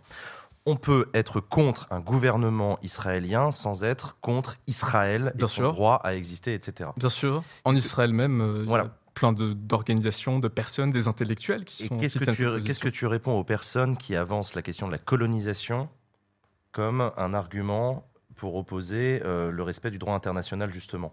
Parce que tu, tu rappelles l'impératif de se borner au respect du droit international. Or, il se trouve que le gouvernement actuel d'Israël, et je n'ai pas dit Israël, mais le gouvernement, Le gouvernement d'Israël, ne respecte pas le droit international en continuant sa politique de colonisation. Et c'est un sujet. C'est un sujet. Pardon, excuse-moi. je- Anna, vas-y. Oui. Non, non, non, mais je t'écoute avec intérêt. On- Je- on a le je- temps, on a le je- temps, allez-y. Non, mais je pense que précisément là, on met le doigt sur un sujet qui, euh, qui euh, génère énormément de confusion et qui mériterait euh, plus que le temps qu'on a ce soir pour le comprendre. Mais on va quand même essayer de. de- parce que j'ai vu, moi, partout sur les réseaux sociaux, qu'il y avait beaucoup de confusion entre, par exemple, ce qui est de l'ordre de la colonisation des territoires occupés en Cisjordanie, qui est donc contraire au droit international et qui, évidemment, doit être condamné avec, euh, avec fermeté. Euh, et euh, cette notion d'État colonial, c'est-à-dire de dire que le projet euh, d'Israël était un projet colonial à l'origine.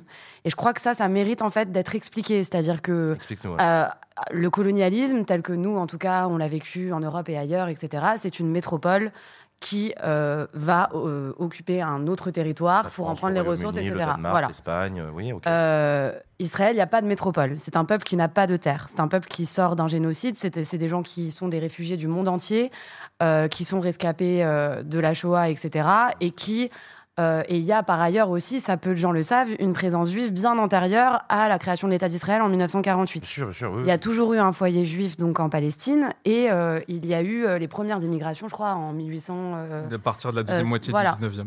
Donc, Et c'est- mais c'est 3000 ans d'histoire, effectivement. donc voilà, c'est euh, 3000 ans d'histoire qui et et c'est pour ça enfin je crois que si on est à une époque où effectivement c'est on a besoin de repeindre tout en noir et blanc, on a besoin d'avoir euh, des oppresseurs, des opprimés, d'avoir un schéma euh, qui est très tout, tout le monde a besoin si vous voulez de se de se rattacher à ces à, à cette vision euh, très euh, binaire des choses, alors que s'il y a bien euh, un cas d'école de complexité, de nuances, etc., c'est bien le conflit israélo-palestinien. Il ne s'agit pas de dire qu'il n'y a pas d'oppression des Palestiniens par le gouvernement israélien. C'est un fait. Et je crois qu'ici, on est, C'est un tous unanimes colonial pas comme pour les condamner. c'est ça?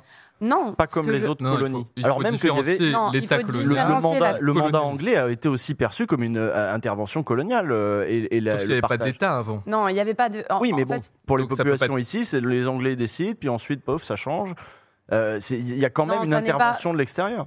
Il y a une intervention de l'extérieur, mais la, la- la légitimité, du la légitimité et la démarche qui a été celle de la création de l'État d'Israël à l'origine, quelles que soient d'ailleurs toutes les erreurs qui ont été commises et toutes les choses euh, et toutes les injustices qui ont été perpétrées, était un projet qui était un projet précisément d'émancipation et d'autodétermination des peuples qui s'inscrit plutôt dans les luttes décoloniales et dans les luttes euh, de euh, liberté et de droit à la- à l'autodétermination, comme en parlait Raphaël.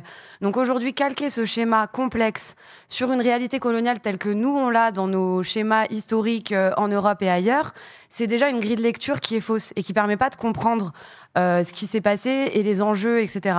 Donc parler de la colonisation des territoires occupés illégales, évidemment, et il faut la condamner. D'ailleurs, euh, enfin, à titre personnel, je la condamne sans le moindre, sans la moindre hésitation. Mais nourrir Ce que vous voulez une, dire, c'est euh, que c'est un État colonial qui a la particularité de n'avoir nulle part ailleurs où aller. De toute façon. Donc, Non, ce que je veux dire, c'est que ça n'est pas, par exemple, typiquement les kibbutz. Je voudrais qu'on qu'on en parle deux secondes ce soir, euh, qui ont été donc les principales quoi un des attaques. Les kibbutz, c'est des- c'est justement les, les premières personnes qui sont arrivées en Israël au moment de sa création. Euh, Il y avait cette idée d'un idéal socialiste, de retourner au travail de la terre, euh, du collectif, de l'égalité, etc.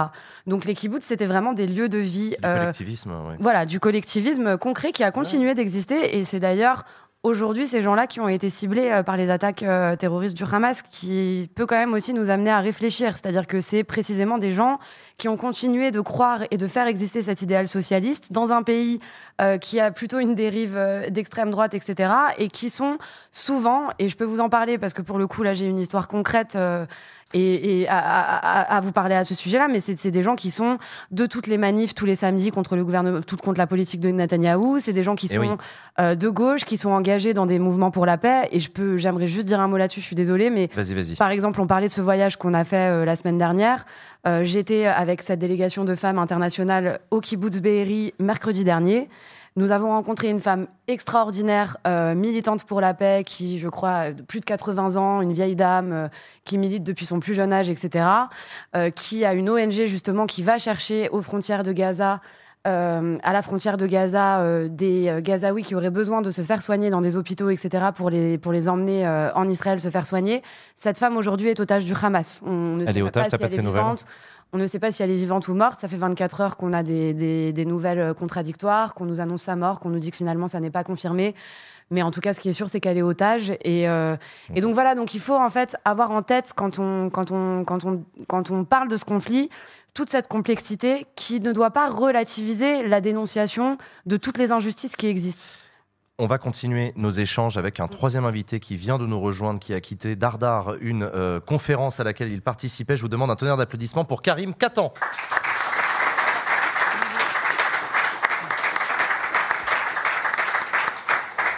Installe-toi, Karim. Merci d'être avec nous. Karim, tu es écrivain, tu es, tu tu es palestinien, euh, tu es écrivain, donc auteur d'une tribune dans le monde. Euh, je cite Dans la tourmente qui ne fait que commencer, nous devons faire preuve de cœur et de hauteur d'esprit. Toi, Karim, tu n'es pas un politologue, tu n'es pas un politiste, tu n'es pas un militant, tu es un écrivain. Qu'est-ce qui t'a donné envie de t'exprimer dans une tribune dans le monde? En fait, euh, pour les Palestiniens, comme je pense pour tout le monde, euh, ce qu'on vit actuellement, c'est quelque chose qui, euh, qui est de l'ordre de la sidération totale. Déjà, je pense que c'est- vraiment la base, c'est la sidération. Euh, D'ailleurs, c'est pour ça que je fais un peu attention à quand je m'exprime, parce que quand on s'exprime à partir de la sidération, on raconte souvent n'importe quoi. Et puis on raconte des choses qui, dans trois jours, s'avèrent être fausses. Donc il y a une espèce de, de- précaution que je prends en ce moment en, en- en m'exprimant. J'ai été. euh, donc moi, j'écris notamment en français, euh, j'écris de la fiction, mais aussi quel- quelques textes plus politiques ou de non-fiction. Et depuis le début de ce qui se passe, parce que je ne vois pas comment appeler ça à part ce qui se passe, euh, j'ai été vraiment sidéré aussi de la couverture médiatique, par exemple, dans un pays comme la France. Mhm. Qu'est-ce qui t'a sidéré?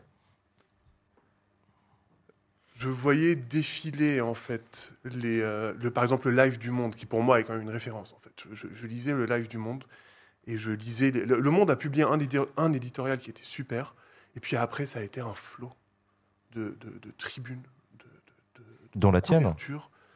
La seule. Qui est, qui est un peu différente. Euh, non, aujourd'hui, il y a Elias Sambar qui a publié un, un entretien dans Le Monde, mais qui était hors de tout contexte, qui présentait ce qui se passait dans une absence totale de contexte. Et tout ce que je voulais faire, c'est dire euh, ce qui, me tenait à cœur, c'était euh, mettre un peu de contexte sans non plus entrer ni dans la confrontation, parce que en fait, ça ne m'intéresse pas. Euh, c'est pas mon fort. Suis un mec lent, j'aime bien avoir du temps. Vraiment, non mais vraiment, genre, je suis lent, je sais pas ce que je pense euh, à des moments. Donc... Et euh, inviter un tout petit peu euh, de contexte un peu raisonné dans ce... Et on en parlait tout à l'heure, effectivement, du contexte. Dans ta tribune, tu écris Le deuil ne se distribue pas entre ceux qui le méritent et ceux qui ne le méritent pas. On peut dire les massacres comme ceux qui ont eu lieu à la rave party sont une horreur indigne et Israël est une puissance coloniale féroce, coupable de crimes contre l'humanité. Point. Reconnaître une horreur n'implique pas d'en minimiser une autre. C'est une manière pour toi de contextualiser, c'est une manière pour toi de mettre en dialogue des, événements et des faits. Ça peut aller en contradiction avec une partie des, choses qui ont été dites plus tôt dans, cette émission, c'est pour ça que ça m'intéresse de donner la parole là-dessus. En fait, euh, comment dire, moi je suis plein de rage. hein. là, je veux dire, c'est, je suis plein de rage euh, d'une manière euh, vraiment qui même m'étonne moi-même. Le truc, c'est qu'à un moment, sa rage, il faut savoir quoi en faire, en fait. Il faut savoir la, la, la- calmer et la rendre utile. Et ça, c'est quelque chose de très difficile pour tout le monde. Je pense que tout le monde est plein de toutes sortes de rage, et je suis pas une personne qui a de la rage en général. Euh, Donc c'est vraiment, euh, je me suis dit, non, mais c'est pas possible. Et en fait, tout ce que je recevais, là, je dis le monde, mais je, je veux dire aussi d'autres choses. En fait, tout le monde était dans des binarités qui me semblaient euh, euh, débiles, vraiment débiles. C'est-à-dire qu'à un moment, euh, euh, il y avait ce truc où euh, ça, ça explique. Enfin, il faut euh, condamner ça parce que sinon ça, parce que machin et tout. Et en fait, on est là, mais euh, dans une réalité comme la réalité palestinienne ou la réalité israélienne, il y a plein de choses euh, qui paraissent contradictoires quand on les regarde de loin, un peu de haut et tout, qui ne sont pas contradictoires. En fait, dire, rappeler que nous, on vit. Parce que c'est ça, parce qu'on dit puissance coloniale. Le problème, c'est que quand on dit puissance coloniale ou ce genre de mots, les gens savent pas vraiment ce qu'il y a derrière.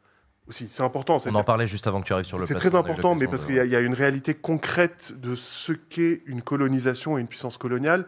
Et en fait, les gens l'oublient. Enfin, l'oublient, c'est normal. On ne sait pas ce que c'est. Donc, en fait, c'est hyper important de le rappeler parce que ça explique. Alors, explique, ça veut évidemment, on revient à ce- cette espèce de vieille marotte, mais expliquer, ça veut pas dire justifier. Ça veut pas dire. euh, Ça fait du bien de le rappeler parfois. Non, mais c'est hyper important. Mais dans- là, je parle de ça, mais comme de tout dans le monde, en fait. On, on- on- on- à un moment, il faut solliciter la rationalité. Et il y a une, un contexte en Palestine qui est un contexte insupportable. Donc euh, voilà, c'était aussi pour rappeler ça. Sacha Usul Sacha. Euh, je veux te poser la question du coup que j'ai posée à, à Raphaël et, et Anna euh, au début de l'émission. Euh, tu dis on ne peut pas confronter le, le- le massacre, on ne peut pas confronter euh, la, la politique d'Israël. Comment tu, tu expliques que ça fasse autant, euh, ça crée autant de tensions en France justement qu'on n'arrive pas à expliquer, enfin pas, pas à expliquer l'un par l'autre, mais à se dire il y a eu ça, mais il y a aussi ça. Tu, tu peux euh, clarifier Je suis pas, ouais, non, je suis pas très claire. Je suis désolée. Non, non, c'est moi qui suis Euh, j'ai- j'ai- J'aimerais bien retrouver les termes que j'ai utilisés euh, au tout début. Euh, Vous vous en souvenez, vous, de, parce que moi euh, Non, c'est sur le contexte français. Voilà, c'est ça. Il y a, y a- en. France, Mais on a des tensions énormes Oui. en ce moment entre Oui. le discours de euh, il y a eu euh, ce, ce- ce massacre euh, samedi et, euh, et, et on l'oppose à euh, la politique d'Israël depuis des années euh, dans la bande de Gaza. Euh, on n'arrive pas à faire du en même temps en fait. Ah, ça, Pourquoi on n'arrive pas à faire Mhm. du en même temps? Euh, alors juste pour être plus spécifique, il y, a eu, Carrément. il y a eu ce massacre et il y a eu depuis de nombreux massacres euh, là-bas, à Gaza, partout. Euh, et on ne le met pas en regard avec juste la situation à Gaza, mais avec la situation coloniale dans euh, la Palestine en général. Je pense qu'on n'arrive pas à faire ce... en même- Enfin, je ne veux pas avancer parce que je ne sais pas, mais je pense qu'on n'arrive pas à faire ce en même temps, d'abord parce qu'il y a de la rage. Je pense que tout le monde... La colère bah, empêche la colère, il y a, y cette chose qui fait qu'en fait... euh, et je, je ne juge pas ça, je comprends en fait euh, qu'on qu'on puisse pas solliciter euh, dans ce genre de moment ça.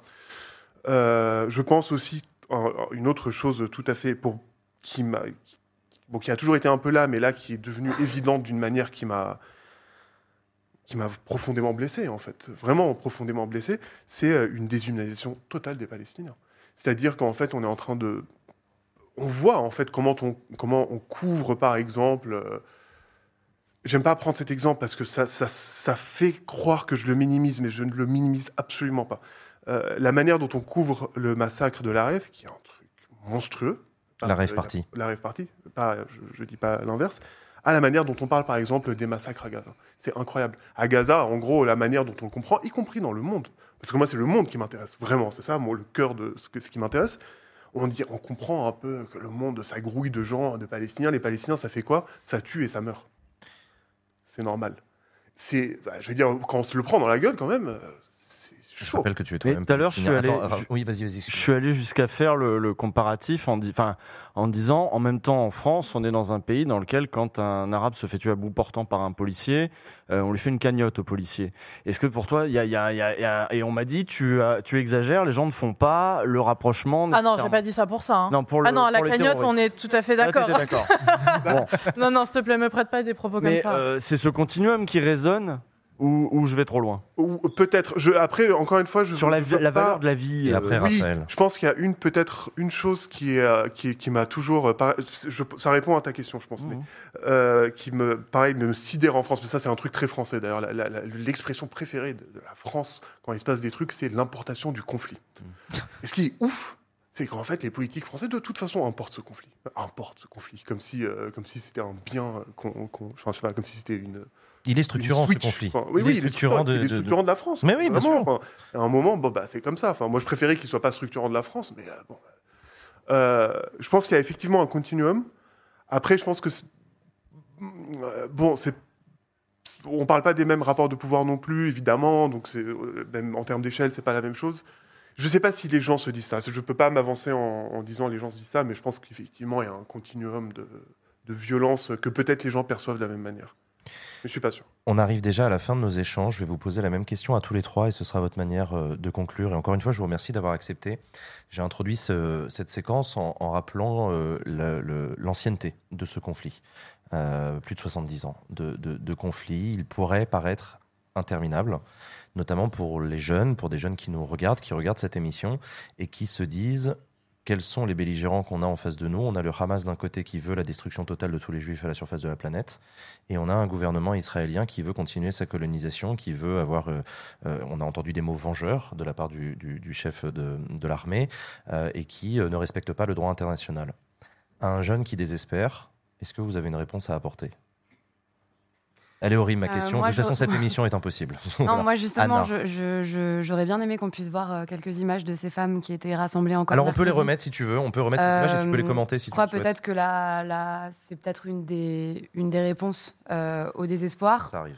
C'est de savoir aussi que dans la société civile israélienne et palestinienne, il existe énormément de gens qui ont compris, encore une fois, j'en reviens à ce que je vous ai dit au début de, de cette émission, et je ne sais pas enfin, si euh, nos différents témoignages ce soir, euh, parce que bah, déjà, on est chacun des individus différents avec des histoires euh, et, des, et des sensibilités différentes, mais je ne sais pas si vous nous avez choisi comme invités en vous disant peut-être que vous alliez avoir euh, deux juifs qui allaient défendre Israël. Sûrement pas. Il faut vraiment que tu parles dans ton micro, Anna. Mais, euh, sûrement pas. Non, non, si ce qui vous le rassemble tous les trois, c'est que vous vous êtes exprimés. Et c'est pas du tout ce qu'on a cherché. Non, non, mais bien sûr, mais c'est pas une attaque. C'est juste que ce que je, je, je tiens quand même à Mais ça aurait pu affirmer. être facile. Je tiens, voilà, Ben non, ouais, je tiens mais quand oui. même à affirmer qu'on est que que que on refuse en fait ces schémas, qu'il Ouais. est temps maintenant qu'on réussisse à construire ensemble un nouveau narratif.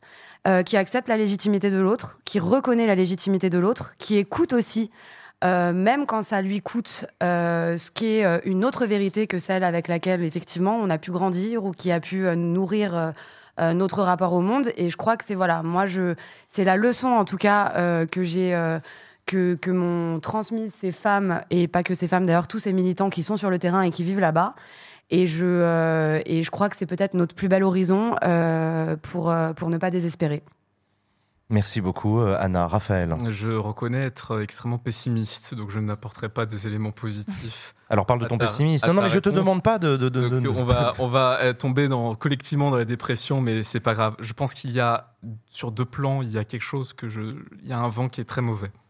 Euh, en Israël et en, en Palestine, d'abord, je pense que le niveau de ressentiment Ouais. respectif atteint un, un niveau de sommet. Je, je, je le dis sous le contrôle de Anna parce que moi, je n'ai pas été là-bas, donc au fond, peut-être que je divague, mais j'ai l'impression que le niveau de ressentiment est en train, en train d'atteindre des sommets avec de- des deux côtés de la société des extrémismes qui sont en train de monter. Et en France, je parlais d'antisémitisme. Je tiens à dire que, euh, et d'ailleurs, je, me permets d'invoquer Usul qui a fait une très bonne vidéo sur la question, sur la question de l'antisémitisme à gauche. Euh, je peux témoigner qu'il y a une rupture actuellement euh, entre les juifs, y compris de gauche, et la France insoumise, parce que ça s'inscrit dans, si vous voulez, les dernières déclarations s'inscrivent dans un continuum déjà quand Mélenchon avait expliqué que les idées d'extrême droite de Zemmour venaient de son judaïsme ou que euh, les, compagnons, les compatriotes de Jésus qui l'ont mis sur la croix, enfin bref, des, des- des choses qui étaient euh, extrêmement pénibles euh, à vivre. Ça fait partie des sorties effectivement marquantes. C'est des, sorties qui ont été extrêmement pénibles, je, je tiens à le Hmm. souligner. Euh, la dernière déclaration qui, qui n'a pas voulu euh, mettre, qualifier ce qu'était le Hamas, parce que c'est tous les débats, est-ce que c'est terroriste ou pas, au fond, le fond du débat, c'est quoi le Hamas? Il n'y a pas de réponse de la France insoumise. Si, c'est un mouvement a- terroriste, ils l'ont dit maintenant. Ah oui, au- Ah, peut-être trop tard ou peut-être euh, pas au bon moment. La temporalité est très significative en Ok, politique. ok, d'accord. Oui, non, c'est vrai, on l'a dit tout à l'heure. Do- do- Donc il y a ça. euh, quand on érige Enrico Macias comme la nouvelle menace nationale contre Mélenchon, alors que, pardon, mais quand vous recevez tous les jours des messages de, de synagogues qui sont en train de se barricader, je trouve ça d'un ridicule absolu. Euh, et, et là- en fait, juste pour conclure sur ça, je, là où je suis assez inquiet, c'est que j'estime que la lutte contre l'antisémitisme n'est pas l'apanage d'un camp. Le comportement de la France insoumise va conduire au fait que la lutte contre l'antisémitisme va être l'apanage de la droite. Et je m'en désole, pour une raison très simple et pour le dire un peu crûment. Parce que le philosémitisme, alors notamment de l'extrême droite, du Rassemblement national, n'est qu'une façon d'attaquer les Arabes, pour le dire de façon très simple. et On l'a dit. On l'a dit, on l'a dit, De oui, façon oui, très simple oui. et très claire. C'est donc, ce ne sont pas du tout des alliés, ce sont des ennemis en la matière. Et donc, la France insoumise, par son comportement, participe au cloisonnement de la lutte contre l'antisémitisme. Et je, Je donnerai ça bien aussi la parole. euh, On Ouais. continue. Ah, bah, Usul, tu veux Ouais, non, juste un dernier truc. C'est vrai que historiquement, dans l'histoire de la gauche, d'ailleurs, il y a plutôt euh, euh, jusqu'à euh, bah, la, la- la- la guerre des six jours, etc., un, un soutien assez fort dans la gauche euh, à Israël. Euh, et il n'y a pas un antisémitisme qui est gravé dans l'histoire de la gauche très très fort. Enfin, on peut remonter à euh, bah, Dreyfus, etc. C'est la gauche qui se mobilise, voilà. Et par contre, le truc sur Enrico Macias. J'entends, non, j'entends, voilà, ça rigole, etc. Moi, je, trouve ça fou qu'on donne autant d'importance Oui, non. à cette moi, ce que je trouve, moi, ce que je trouve ça fou, c'est qu'on ne donne pas d'importance au fait qu'on puisse dire à la télé, euh, il faut les dégommer physiquement.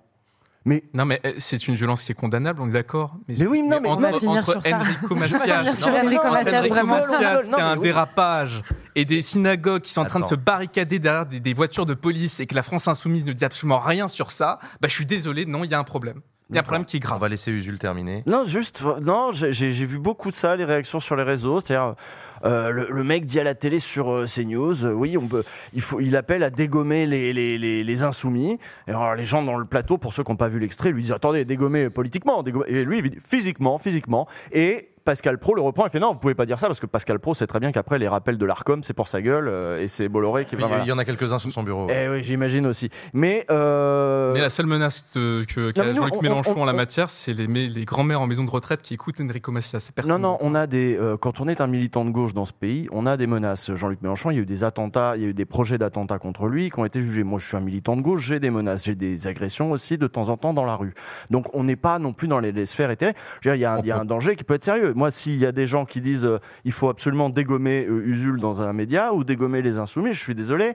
Oui, ça me met aussi en danger. On peut pas juste ricaner et dire oh, bah, ça va, c'est plan Macias. C'est non. des menaces existentielles qui existent sur des va- gens en France, des menaces existentielles. Je pense qu'on a face entendu vos points à de un vue. dérapage condamnable d'un monsieur qui pas probablement était condamné, excédé, mais qui est rigolez. condamnable. Pardon Vous avez- vous l'avez pas condamné, vous avez rigolé. Ah non, non, moi j'ai condamné, vous pouvez regarder sur mon Twitter. hein, Oui, non, mais là, là sur le plateau, on va. Bah oui, mais, non, je- mais oui, pardon, parce que je trouve que le- la comparaison, elle est, elle est. Je pense qu'on a entendu à tous les deux vos, vos points de vue et on, et on vous mettra pas d'accord. Je voudrais continuer euh, avec toi, euh, euh, Karim, en te posant la même question. Qu'est-ce que tu répondrais à un jeune qui serait tenté par le désespoir? Euh, je vais citer, euh, il y a deux, articles, deux choses très belles qui ont été publiées ces derniers jours. Le, le billet de Mona Chollet, qui est exceptionnel, qu'elle a publié sur son blog, où elle dit tout. Franchement, tout. Exceptionnel. Euh, L'autre truc, c'est un entretien avec Simone Bitton, qui est une réalisatrice euh, juive marocaine, euh, dans Télérama il y a quelques jours. Et à un moment, je sais plus, il lui demande c'est quoi la solution, un truc avec des questions à la con euh, de base. Euh, non, vraiment. enfin, genre. Et elle dit la chose la plus claire, la plus vraie, la plus juste, la plus simple, c'est la solution existe et tout le monde la connaît, c'est la fin de l'occupation. Bon. Ben, Je me suis dit, j'ai rien à rajouter à ça. Merci beaucoup, Karim. Je vous demande un tonnerre d'applaudissements pour nos trois invités qui nous ont fait l'immense plaisir de venir sur ce plateau, un plateau difficile. Je vais vous laisser quitter le plateau. On va conclure l'émission. On vous rejoint juste après. Merci beaucoup. Merci à vous. Attends, Merci non, non, non, attendez, faites, faites pas du tout ce que je viens de dire. J'ai quand même oublié la moindre des politesses, c'est de vous demander où est-ce qu'on peut vous retrouver. Anna, on a parlé de ton association, les Guerrières de la Paix. Est-ce que vous avez un site internet, des réseaux sociaux? Vas-y, c'est le moment, fais ta pub. Ok. non, oui, on a, on a un site internet et on a des réseaux sociaux. Les Guerrières de la Paix, un documentaire à regarder qu'on Oui, peut on, a- retrouver. on communique beaucoup, particulièrement sur, euh, sur Instagram. Et effectivement, oui, surtout un documentaire à regarder, surtout d'aller vous renseigner sur ces associations palestiniennes et israéliennes, sur les femmes de Women of the Sun, sur les femmes de Women Wage Peace, sur euh, l'organisation Roots qui a été créée par Ali Abou Awad, et euh, de continuer de relayer leur voix euh, ici et partout. Merci beaucoup à toi, Anna. Raphaël, où est-ce qu'on peut te retrouver sur les réseaux sociaux? Tu publies souvent des tribunes, tu as un blog, dis-nous un peu. Principalement sur euh, Twitter, euh, Raphaël avec un F tiré du bas EYTH, parce que mon deuxième prénom c'est Ethan, donc 8. Euh, donc Raphaël tiré du bas 8 et euh, des, des tribunes régulières euh, dans des médias généralistes. Ok, très bien. Et toi, Karim, où est-ce qu'on peut te retrouver en librairie, sans doute? Euh, ouais, j'ai quitté tous les réseaux sociaux. Trop bien, je recommande. Euh, vraiment. Et euh, pour juste pour la paix. déconnexion. Et, euh, Ouais. non, ouais. Et euh, bah, j'ai publié des livres donc euh, en librairie. Ton dernier Euh, Mon dernier livre, c'est Le Palais des Deux Collines. C'est un roman qui est paru aux éditions Elisade, très très belles éditions euh, tunisiennes, euh, qui dispo un peu partout. Merci beaucoup à vous trois encore Merci une à fois. Je vous laisse partir. Merci à vous. Merci du fond du cœur d'avoir accepté de venir euh, sur ce plateau. On va tranquillement euh, euh, conclure cette émission avec mes chroniqueurs euh, et on va ensuite euh, vous laisser. On va vous libérer, chers amis du chat. Merci à vous d'avoir été là nombreuses et nombreux à regarder cette émission. Merci beaucoup pour votre participation euh, aux discussions. passer. J'ai dit oui, vous pouvez passer. Vous savez, on est à l'arrache ici, on n'est pas à la On va se hein, formaliser. Vous formalisez pas, tranquille. Allez-y, passez devant les caméras, allez-y. Non, non, je... non, mais ok. Sinon, passez derrière nous. Comme vous voulez. Écoutez, euh, euh, moi je voulais pas rester là comme ça Non, parce que la conclusion. elle- vous êtes vraiment adorable. Je suis désolé. C'est vrai, on, vous- on les a mis du mauvais côté. Bah non, ils étaient trois. Bon, bref. ah oui, c'est ça. C'est la fatigance aussi. Euh, bon, cette émission, elle était euh, difficile. Euh, Oui. Ouais. Clairement, elle n'a pas été facile. Elle a été difficile à préparer. Euh, notre réunion de rédaction mercredi matin a, a- a été un moment de, de- de vraie réflexion. Euh, ça m'intéresse beaucoup euh, comme réflexion médiatique. Ce moi, c'est la première fois que je me retrouve dans une émission aussi difficile à animer. Ça m'interroge sur la jovialité, la légèreté, qui est une marque de Baxit. Euh, ça m'interroge sur sa performance. Ça m'interroge sur son intérêt. Ça m'interroge sur le service que ça rend euh, à l'audience. Euh, voilà, c'est des réflexions que je commence à livrer comme ça. Réfléchissez-y, vous, de votre côté, à que- quel était ce backseat, qu'est-ce qu'il disait de, cette émission, de, la manière de parler du conflit, euh, du traitement médiatique, au demeurant décevant partout ailleurs, mais j'ai pas pas la prétention de donner des leçons à qui que ce soit dans la manière de bien faire une émission, loin de là. Comment ça va vous deux? Ça va, ça va. euh, voilà, c'était c'était dur. Je pense qu'on aurait bien aimé. euh, je pense que cette émission, elle aurait pu durer 12, 12 heures. Juste qu'on n'avait Ouais. pas l'état émotionnel, euh, émotionnel de le faire. Mais ça, ça remet en- un peu en perspective et, et ce que disait Karim tout à l'heure, l'idée de, enfin, que tout le monde a un peu dit en fait, qui est euh, extrêmement importante, c'est euh, c'est d'avoir de la nuance. Et, et quand Manuel Valls nous dit euh, contextualiser, c'est justifier, euh, je pense que cette émission a prouvé tout le contraire. Mmh. Je pense qu'on a réussi à montrer un peu ça ce soir.